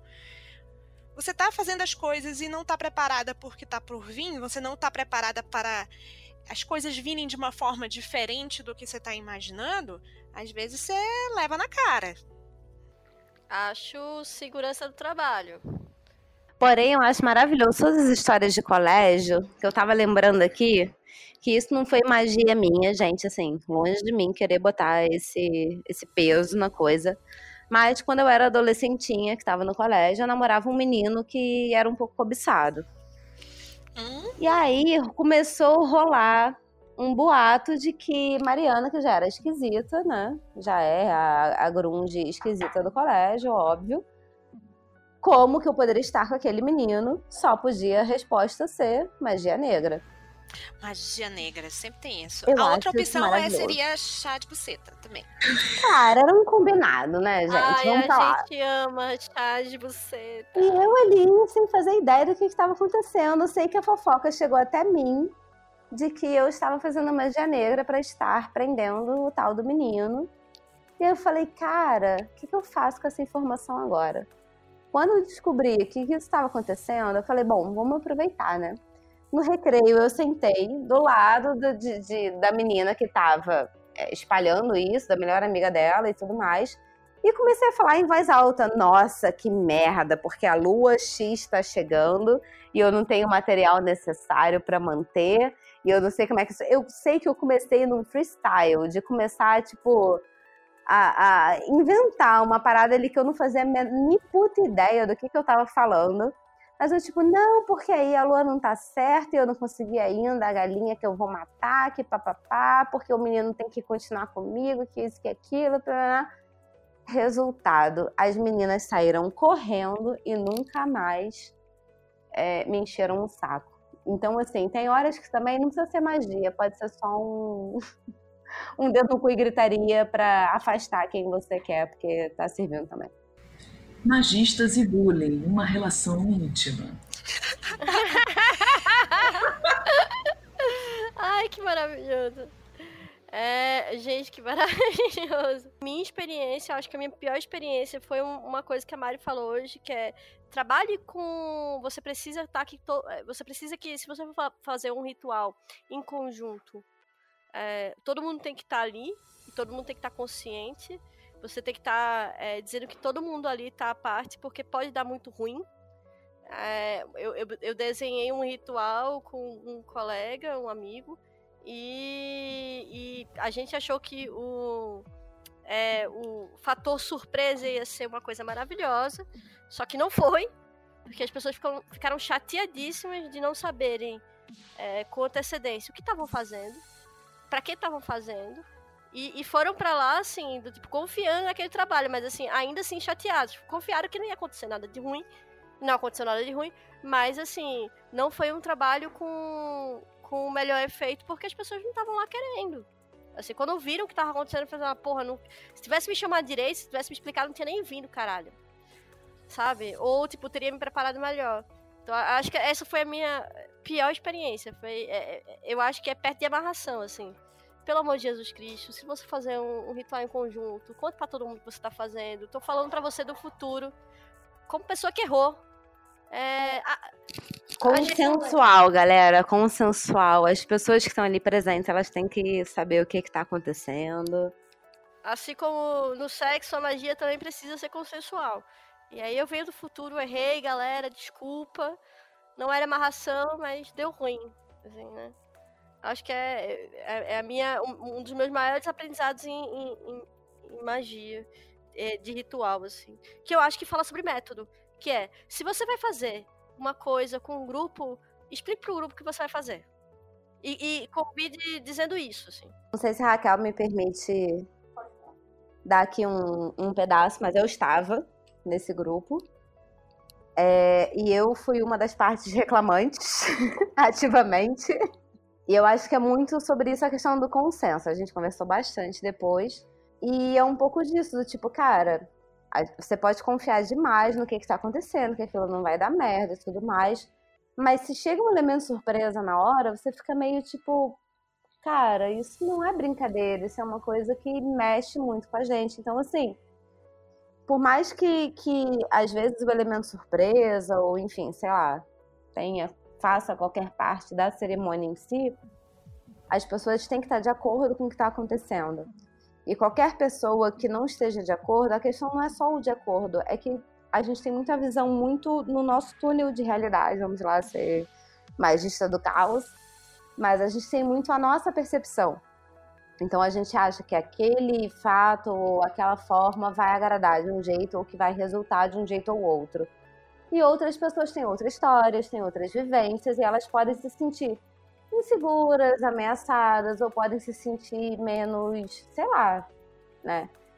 No meu caso, eu preciso um pouco de estrutura, eu preciso saber, um pouco não, eu preciso bastante de estrutura, porque o mapa inteiro tem Capricórnio.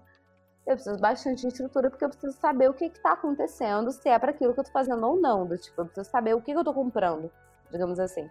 Contra, né? Falando a, a parte contra, mas é um aprendizado porque a gente está trazendo justamente para isso, né? Tipo, a gente fez o ritual na mesma, mas o que eu tiro também enquanto aprendizado que a gente pode trazer é que se ela, se, se o corpo que estava delimitando e projetando o ritual tivesse aberto algumas partes e a gente soubesse de tudo, ninguém estava incomodado. E as pessoas incomodadas, quando elas estão incomodadas, elas já não têm o intento, elas já não têm a força, elas já não têm toda aquela intenção que a gente conversou no início do programa, que é preciso numa magia cerimonial.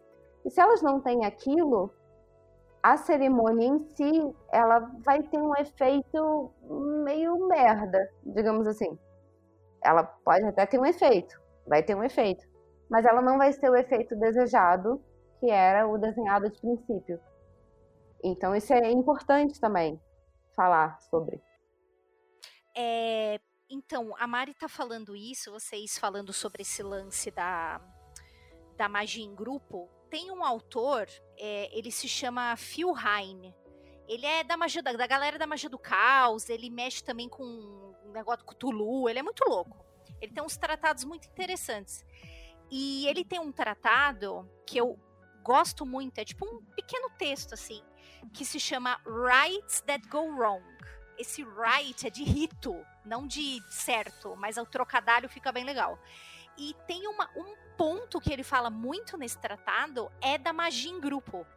E é muito do que a Mari falou, muito do que a Raquel falou, e também sobre pessoas que acham que já entram no, na magia do grupo, achando que, ah, mas eu nem sou tão bom, nem vai dar certo. Então, a, quando a pessoa se auto-sabota, o quanto pode sabotar a magia em grupo total. Então, eu muito indico a leitura. É uma coisinha, tipo, sei lá, meu, deve ter umas 15 páginas o negócio. É bem pequenininho mesmo, mas ele fala, entre outras coisas, que podem fazer o seu rito dar errado. É esse negócio de quem, quem, você envolve no teu grupo Magic, às vezes, sabe? E, e, e, às vezes a pessoa fala, ah, não, mas poxa, a Raquel, a Mari, mó magona da porra, e eu sou nada. E aí a pessoa se sabota e acaba sabotando, às vezes, o ritual inteiro. É, é bem legal. É, e, e, eu acho interessante a gente. É, é, isso, eu tô abrindo uma intimidade que é grande, mas eu acho que é importante a gente falar nesse, nesse microfone que a gente tem que, olha, pessoas erram, pessoas humanas erram, elas assumem seus erros. É aí, ó, Sean Tag, uma das melhores pessoas que, que eu vejo do rolê, que eu respeito muito, dizendo assim, não façam amarração. Ok, ela fez com 13 anos e eu tinha 30. 31, quando eu fiz a merda. Mas é tudo bem, faz merda, mas desculpa. E a gente tá falando sobre um, um, um, um micro problema, né? Que seria um ritual é, simples, não foi nada demais, mas assim, tem coisas que a gente entende que são muito mais complicadas e que podem ter fins mais danosos. Então, bicho, cuide do seu coleguinha que tá do seu lado, cuide de você, se você for para um ritual, pergunta. É isso, isso é o certo, você faz. E, e isso é a tal da segurança do trabalho que Schontag fala. Então, se cuidem, né? Por isso que eu tô falando isso. Mas assim, aí a gente vem pros exemplos bons do rolê. É, eu, eu, falei do, do, tal ritual com música, que foi, para mim, foi uma das melhores coisas que eu já fiz. Foi meu, meu ritual de 30 anos. É, gente, foi maravilhoso, assim. Foi muito bom, mas eu nem vou falar dele, eu vou falar de uma coisa super simples, que é o ritual de banimento. Todo mundo tem um jeito de fazer o ritual de banimento, né? E eu sou loucona. Vocês acham que eu sou tradicionalista, mas a real é que eu acho que eu sou a mais freestyle desse rolê aqui, viu? Só queria dizer isso. E aí eu entrei numa noia que eu amei uma música. Uma música de. Vocês não estão entendendo. É da Perla. A música é da Perla. Eu espero que seja tremendo vacilão, porque assim. não, amiga, era aquela que eu te mandei. Era aquela que eu te mandei. Eu fiquei muito enlouquecida porque ela falava sobre. Não, agora. Para, para tudo. Para tudo. É lógico. Qual era a música? Deu mole pra caramba, tremendo. Não, a Perla era é, Estrada do Sol, que ela falava sobre um amor que ela procurou a vida inteira e babababababa. Só que eu entrei numa noia que aquela música, ela falava sobre mim. Ela falava sobre, tipo, quem, o grande amor que eu procurava, que, que a pessoa procurava era eu. Eu procurava meu grande amor, que era eu. Então eu fiz assim, eu vou fazer um ritual de banimento com Estrada do Sol. E eu comecei a trabalhar sobre isso. E foi uma das melhores experiências que eu tive com o ritual do, do, do banimento. Ele não era um ritual menor do pentagrama, digo logo. Enquanto estrutura, ele, ele parecia um pouco, mas era um mutante. Mas um mutante muito efetivo enquanto invocação dos elementos por exemplo. E aí eu, eu, digo assim, é a liberdade da intuição. Sinta as coisas, né? Tipo, é, é, a Mari falou, a Lívia falou, você tem uma estrutura, você até. Você até não, a pessoa estuda para ter segurança, mas assim, como você vai fazer isso e como isso vai ter um melhor efeito? Bicho, eu tava dançando numa sala. E tava sendo um dos melhores rituais de invocação de elemento que eu já fiz. Então, é, veja que louco, você podia estar. Tá, o meu ritual mais complexo, mas assim, eu acho que rituais simples e rituais é, que são do dia a dia, eles podem ser, sim, provocados de uma maneira absurda. Mas aí eu entro também com. Não sei o quanto que as meninas estão é, confortáveis, ou enfim, a par disso no mundo real ou não. Mas eu tenho sido confrontada também com, com a parte do tipo, tá, tem horas que eu vou fazer o ritual em que eu olho pra minha roupinha da ordem e tudo mais, e tem horas que eu quero estar tá de buenas, sabe? Tipo, com, com calcinha e sutiã do jeito que eu tô em casa. E eu sinto que faz uma diferença. Quando eu boto a roupa com capuz, com tudo mais, aquilo me faz uma diferença, me faz uma coisa que é um pouco do que a gente discutiu do, da parte teórica do círculo mágico, né? Chegar lá em algum ponto imaginário que seja. Você não, não tá só vestindo uma roupa, você tá vestindo um personagem também, e aquele personagem te ajuda a chegar em algum ponto, né? Então eu não sei o quanto que a gente aqui consegue é, discutir nesse sentido que os artefatos mágicos, de certa forma, nos ajudam a encaminhar um intento, porque eu, eu sinto diferença no meu, não, não para todos, mas tem horas que eu boto a roupinha e, e, e, tô lá toda paramentada e falo, tipo, eita, caralho, que foda, sabe? Você se sente aquilo. E quando é, você mas, sente aquilo, é meio caminho andado também. Eu tenho uma pergunta para te falar, mas isso não é porque você pegou o. Sei lá, vamos falar da roupinha. Você tá lá com seu manto de dominação do mundo. E aquele manto é o seu manto, não é qualquer manto. Você criou uma relação com ele. Porque assim, se eu for colocar um manto, qualquer manto, se eu for fazer um cosplay, eu vou ficar com meu sensor psíquico que nem o, o, o, o, o Fausto Silva. Olha lá, minha gente! Ah, a Lívia fazendo uma coisa ridícula e tal. Por quê? Porque aquilo não é meu.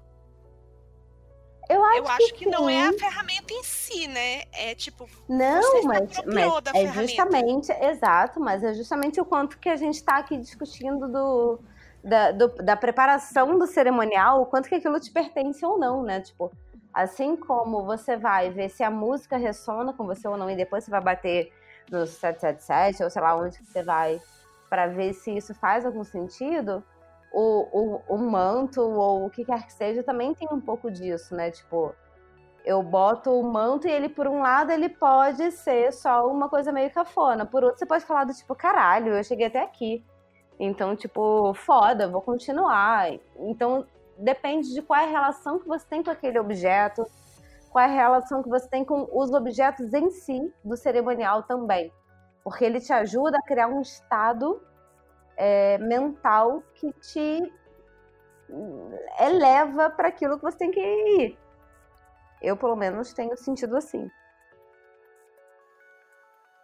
Eu, eu, acho que são muito de ferramentas pessoais, né? Por exemplo, eu busco muito ferramentas é, de teatro, por exemplo. Agora tô fazendo estudos sobre, sei lá, é, teatro kabuki e máscara neutra de um pessoal francês e tal, para tentar trazer ferramentas que me, que, que me tra trazem segurança, porque o teatro também fala sobre isso, né?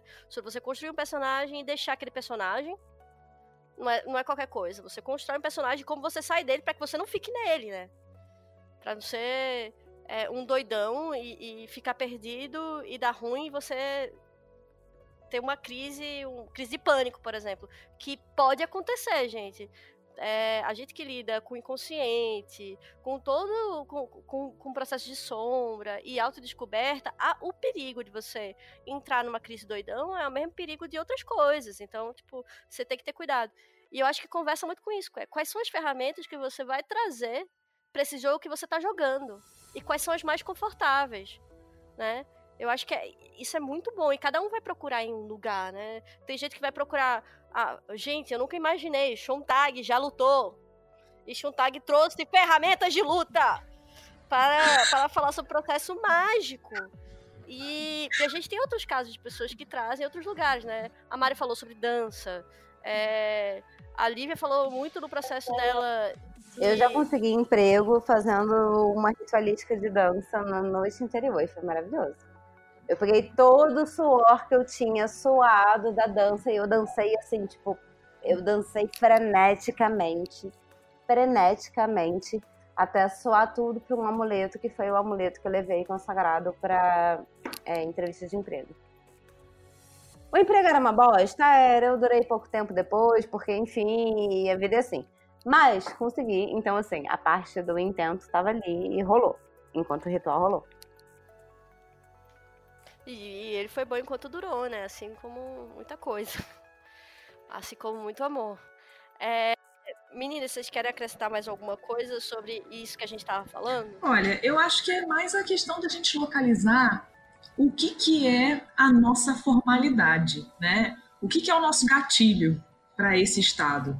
Porque apesar da gente estar tá falando de uma pluralidade de maneiras de chegar nesse estado alterado de consciência, né, no espírito kung fu da vida, enfim, nesse modo de ação da magia, é, o que que toca a gente, o que que silencia a nossa mente para a gente não ficar lá com o radar apitando, né, como a Lívia falou do Fausto Silva lá fazendo, acusando, olha louca, olha ridícula, é, mas também o que que descola o do momento mundano e passa a ser o ritual.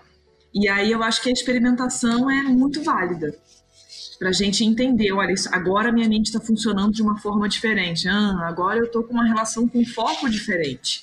Mas é, entender também que isso não é, não é uma coisa gratuita. É essa formalidade, é esse recorte que a gente precisa perceber que sim, existe. Que a partir do momento dá esse clique e a gente não está simplesmente mais passando manteiga no pão. A gente está ali pensando como é que a gente torna a nossa vida mais variável, sei lá, qualquer coisa. Né? Mas o que, que mudou? Então é interessante também que as pessoas comecem a olhar para si e tentar desenvolver esse parâmetro próprio. Agora eu estou fazendo magia, agora eu não estou. Claro, não é para ser cri-cri, né? E como se a gente tivesse um interruptor, porque não é assim que funciona.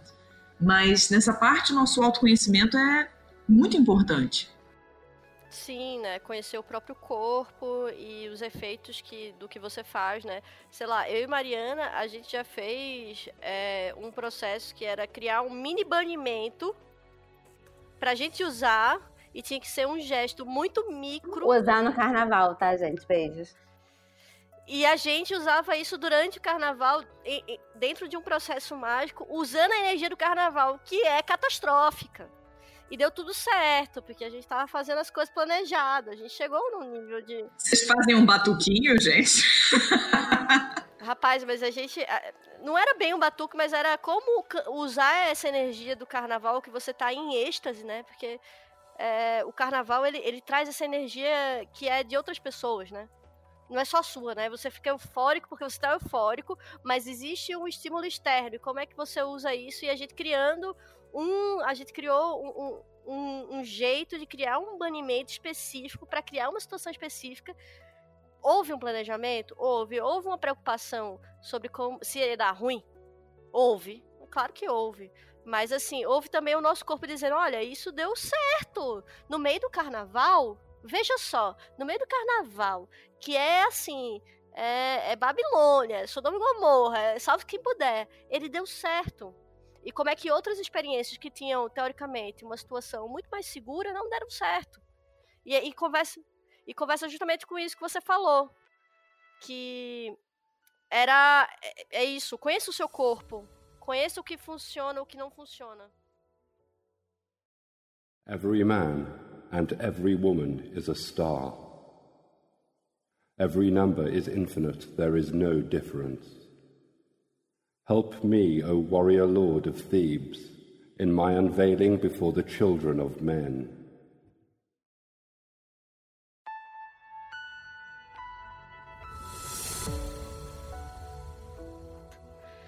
Gente, é, foi uma conversa, eu acho que a gente conseguiu abarcar muitas coisas. É, a gente conversou sobre método, a gente falou sobre o aprendizado que é importantíssimo, é, do efeito do ritual para a gente levar para o próximo. A Ju trouxe isso para a gente. É, eu acho que ficou bem claro é, nos relatos da Shontag, tanto das desgraças quanto dos sucessos, que é importante ter segurança no trabalho, viu? Você procure saber, você procure se, se cuidar, use camisinha. Toma banimento todo dia de manhã, de noite, tem que fazer todo dia, gente. É, o trabalho é contínuo, não é qualquer coisa. Se você quiser um efeito de sucesso, o trabalho não é um dia só. Dê o seu melhor, entendeu?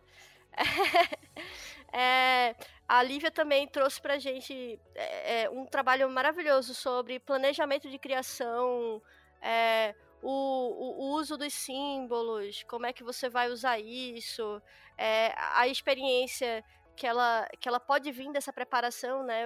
A Mari também falou isso, né? O que, que, o que acontece durante a, a, a preparação que pode sim ser pertinente para a produção do teu ritual e que aceite isso porque o acaso fala. Não é só o teu planejamento que diz.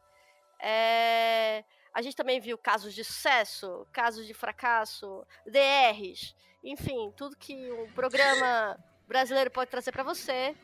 É, não chame a torre, ok? Se você não quiser acabar com seus casamentos. É, tome cuidado também com rituais de, de, de amarração. Mas se chamar a torre é porque o casamento não estava valendo mesmo. Então, gente, de boa, pode chamar. Cuidado com para não tocar fogo nas cortinas. Assista o Endiabrado. Não, mas calma, a gente vai chegar no, nos pontos de vocês. Calma, a gente vai ter indicações finais. É, o ritual coerente com a, a, sua vontade é uma coisa importantíssima. A gente viu aqui, tanto na DR quanto também no método e nos rituais. Assim, é muito importante você construir seu ritual com coerência. E freestyle também é método. E cuidado também com as coisas que você acha que não vai ter resultado, que pode acontecer. Fique preparado. É, então agora eu chamo as garotas pra gente. Garotas não, mulheres, porque aqui nessa mesa não tem menino. É só mulher, caralho. Pra darem, assim, suas dicas finais. Tipo, melhores práticas, dê o seu melhor. O que é que. Quais são as dicas para você ter um resultado independente de onde você tá, se você é um principiante, se você tá mais avançado, dicas para sucesso no, no seu do it yourself da magia. Shontag, você que é essa voz impressionante. Mulher, arrasa meu coração, vai. Manda um telegrama, uma carta de amor. Me liga, Raquelzinha, me liga. Eu, eu, posso, eu posso ligar também, gente? Pode, por favor. Eu também quero. Quero ligações de todas. Mas enfim, vamos lá. Tô fazendo amor com oito pessoas. Mas é. O que eu ia falar, gente? Até me desconcentrei aqui, fiquei com calor. Vamos lá.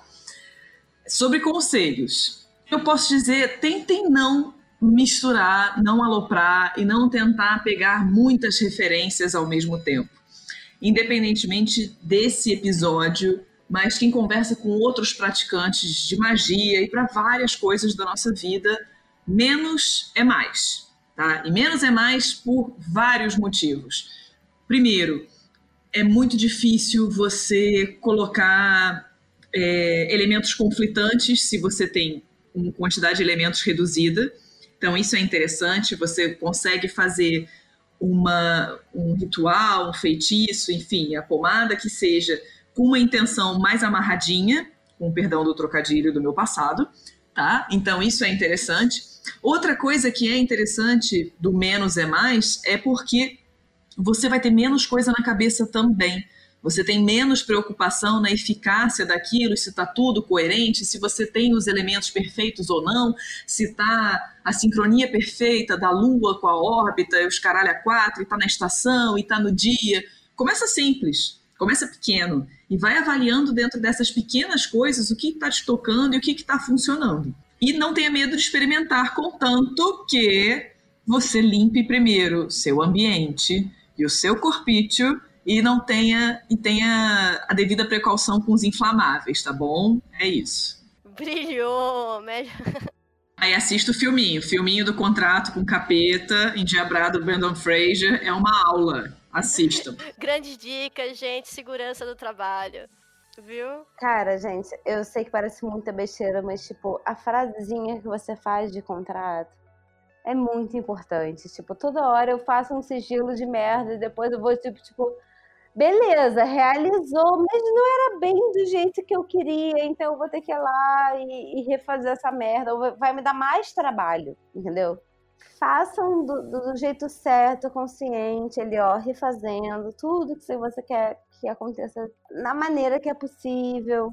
Enfim, eu tô tentando ser muito abstrata para eu não ficar muito dentro do que eu tô vivendo, mas é muito difícil. E também, como diria papai Falcão, use incenso bom, viu?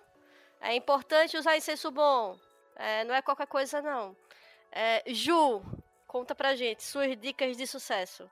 Eu acho que a melhor dica que eu posso dar é treinem. O erro é parte muito importante do processo. É, já que eu tô no foco de pestilência, eu vou puxar pro Crowley. Gente, o próprio Crowley tem aí aberto coisas que ele fez e que deu um ruim desgraçado e que eu tenho certeza que ele escreveu aquela porra rindo. Ó, aconteceu isso, mas agora não acontece mais. Entendeu? Todo mundo conhece a historinha do deserto, sabe? Então, assim, você não começa um magão implacável no primeiro ritual que você vai fazer, né? Tudo é treino. É, você não vai para. Eu vou fazer um paralelo meio babaca, mas eu espero que faça sentido.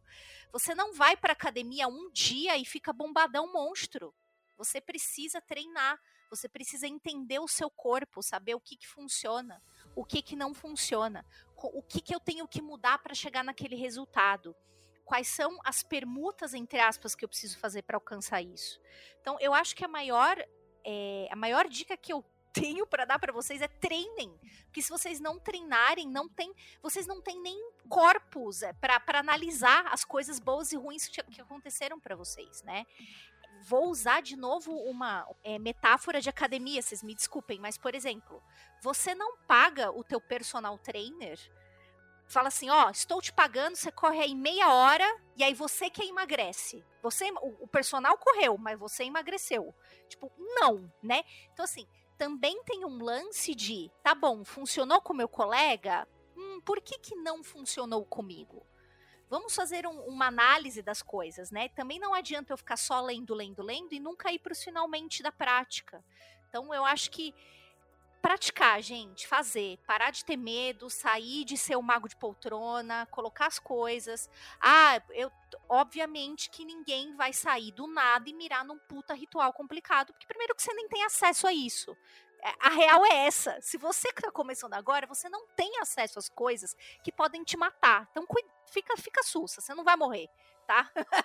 então, começa com o que você tem lá, converse com as pessoas, troque ideias. Hoje a gente porra, querendo ou não, a gente tem uma super, um super networking ocultista aí, mano. Tem várias pessoas fazendo podcast da hora.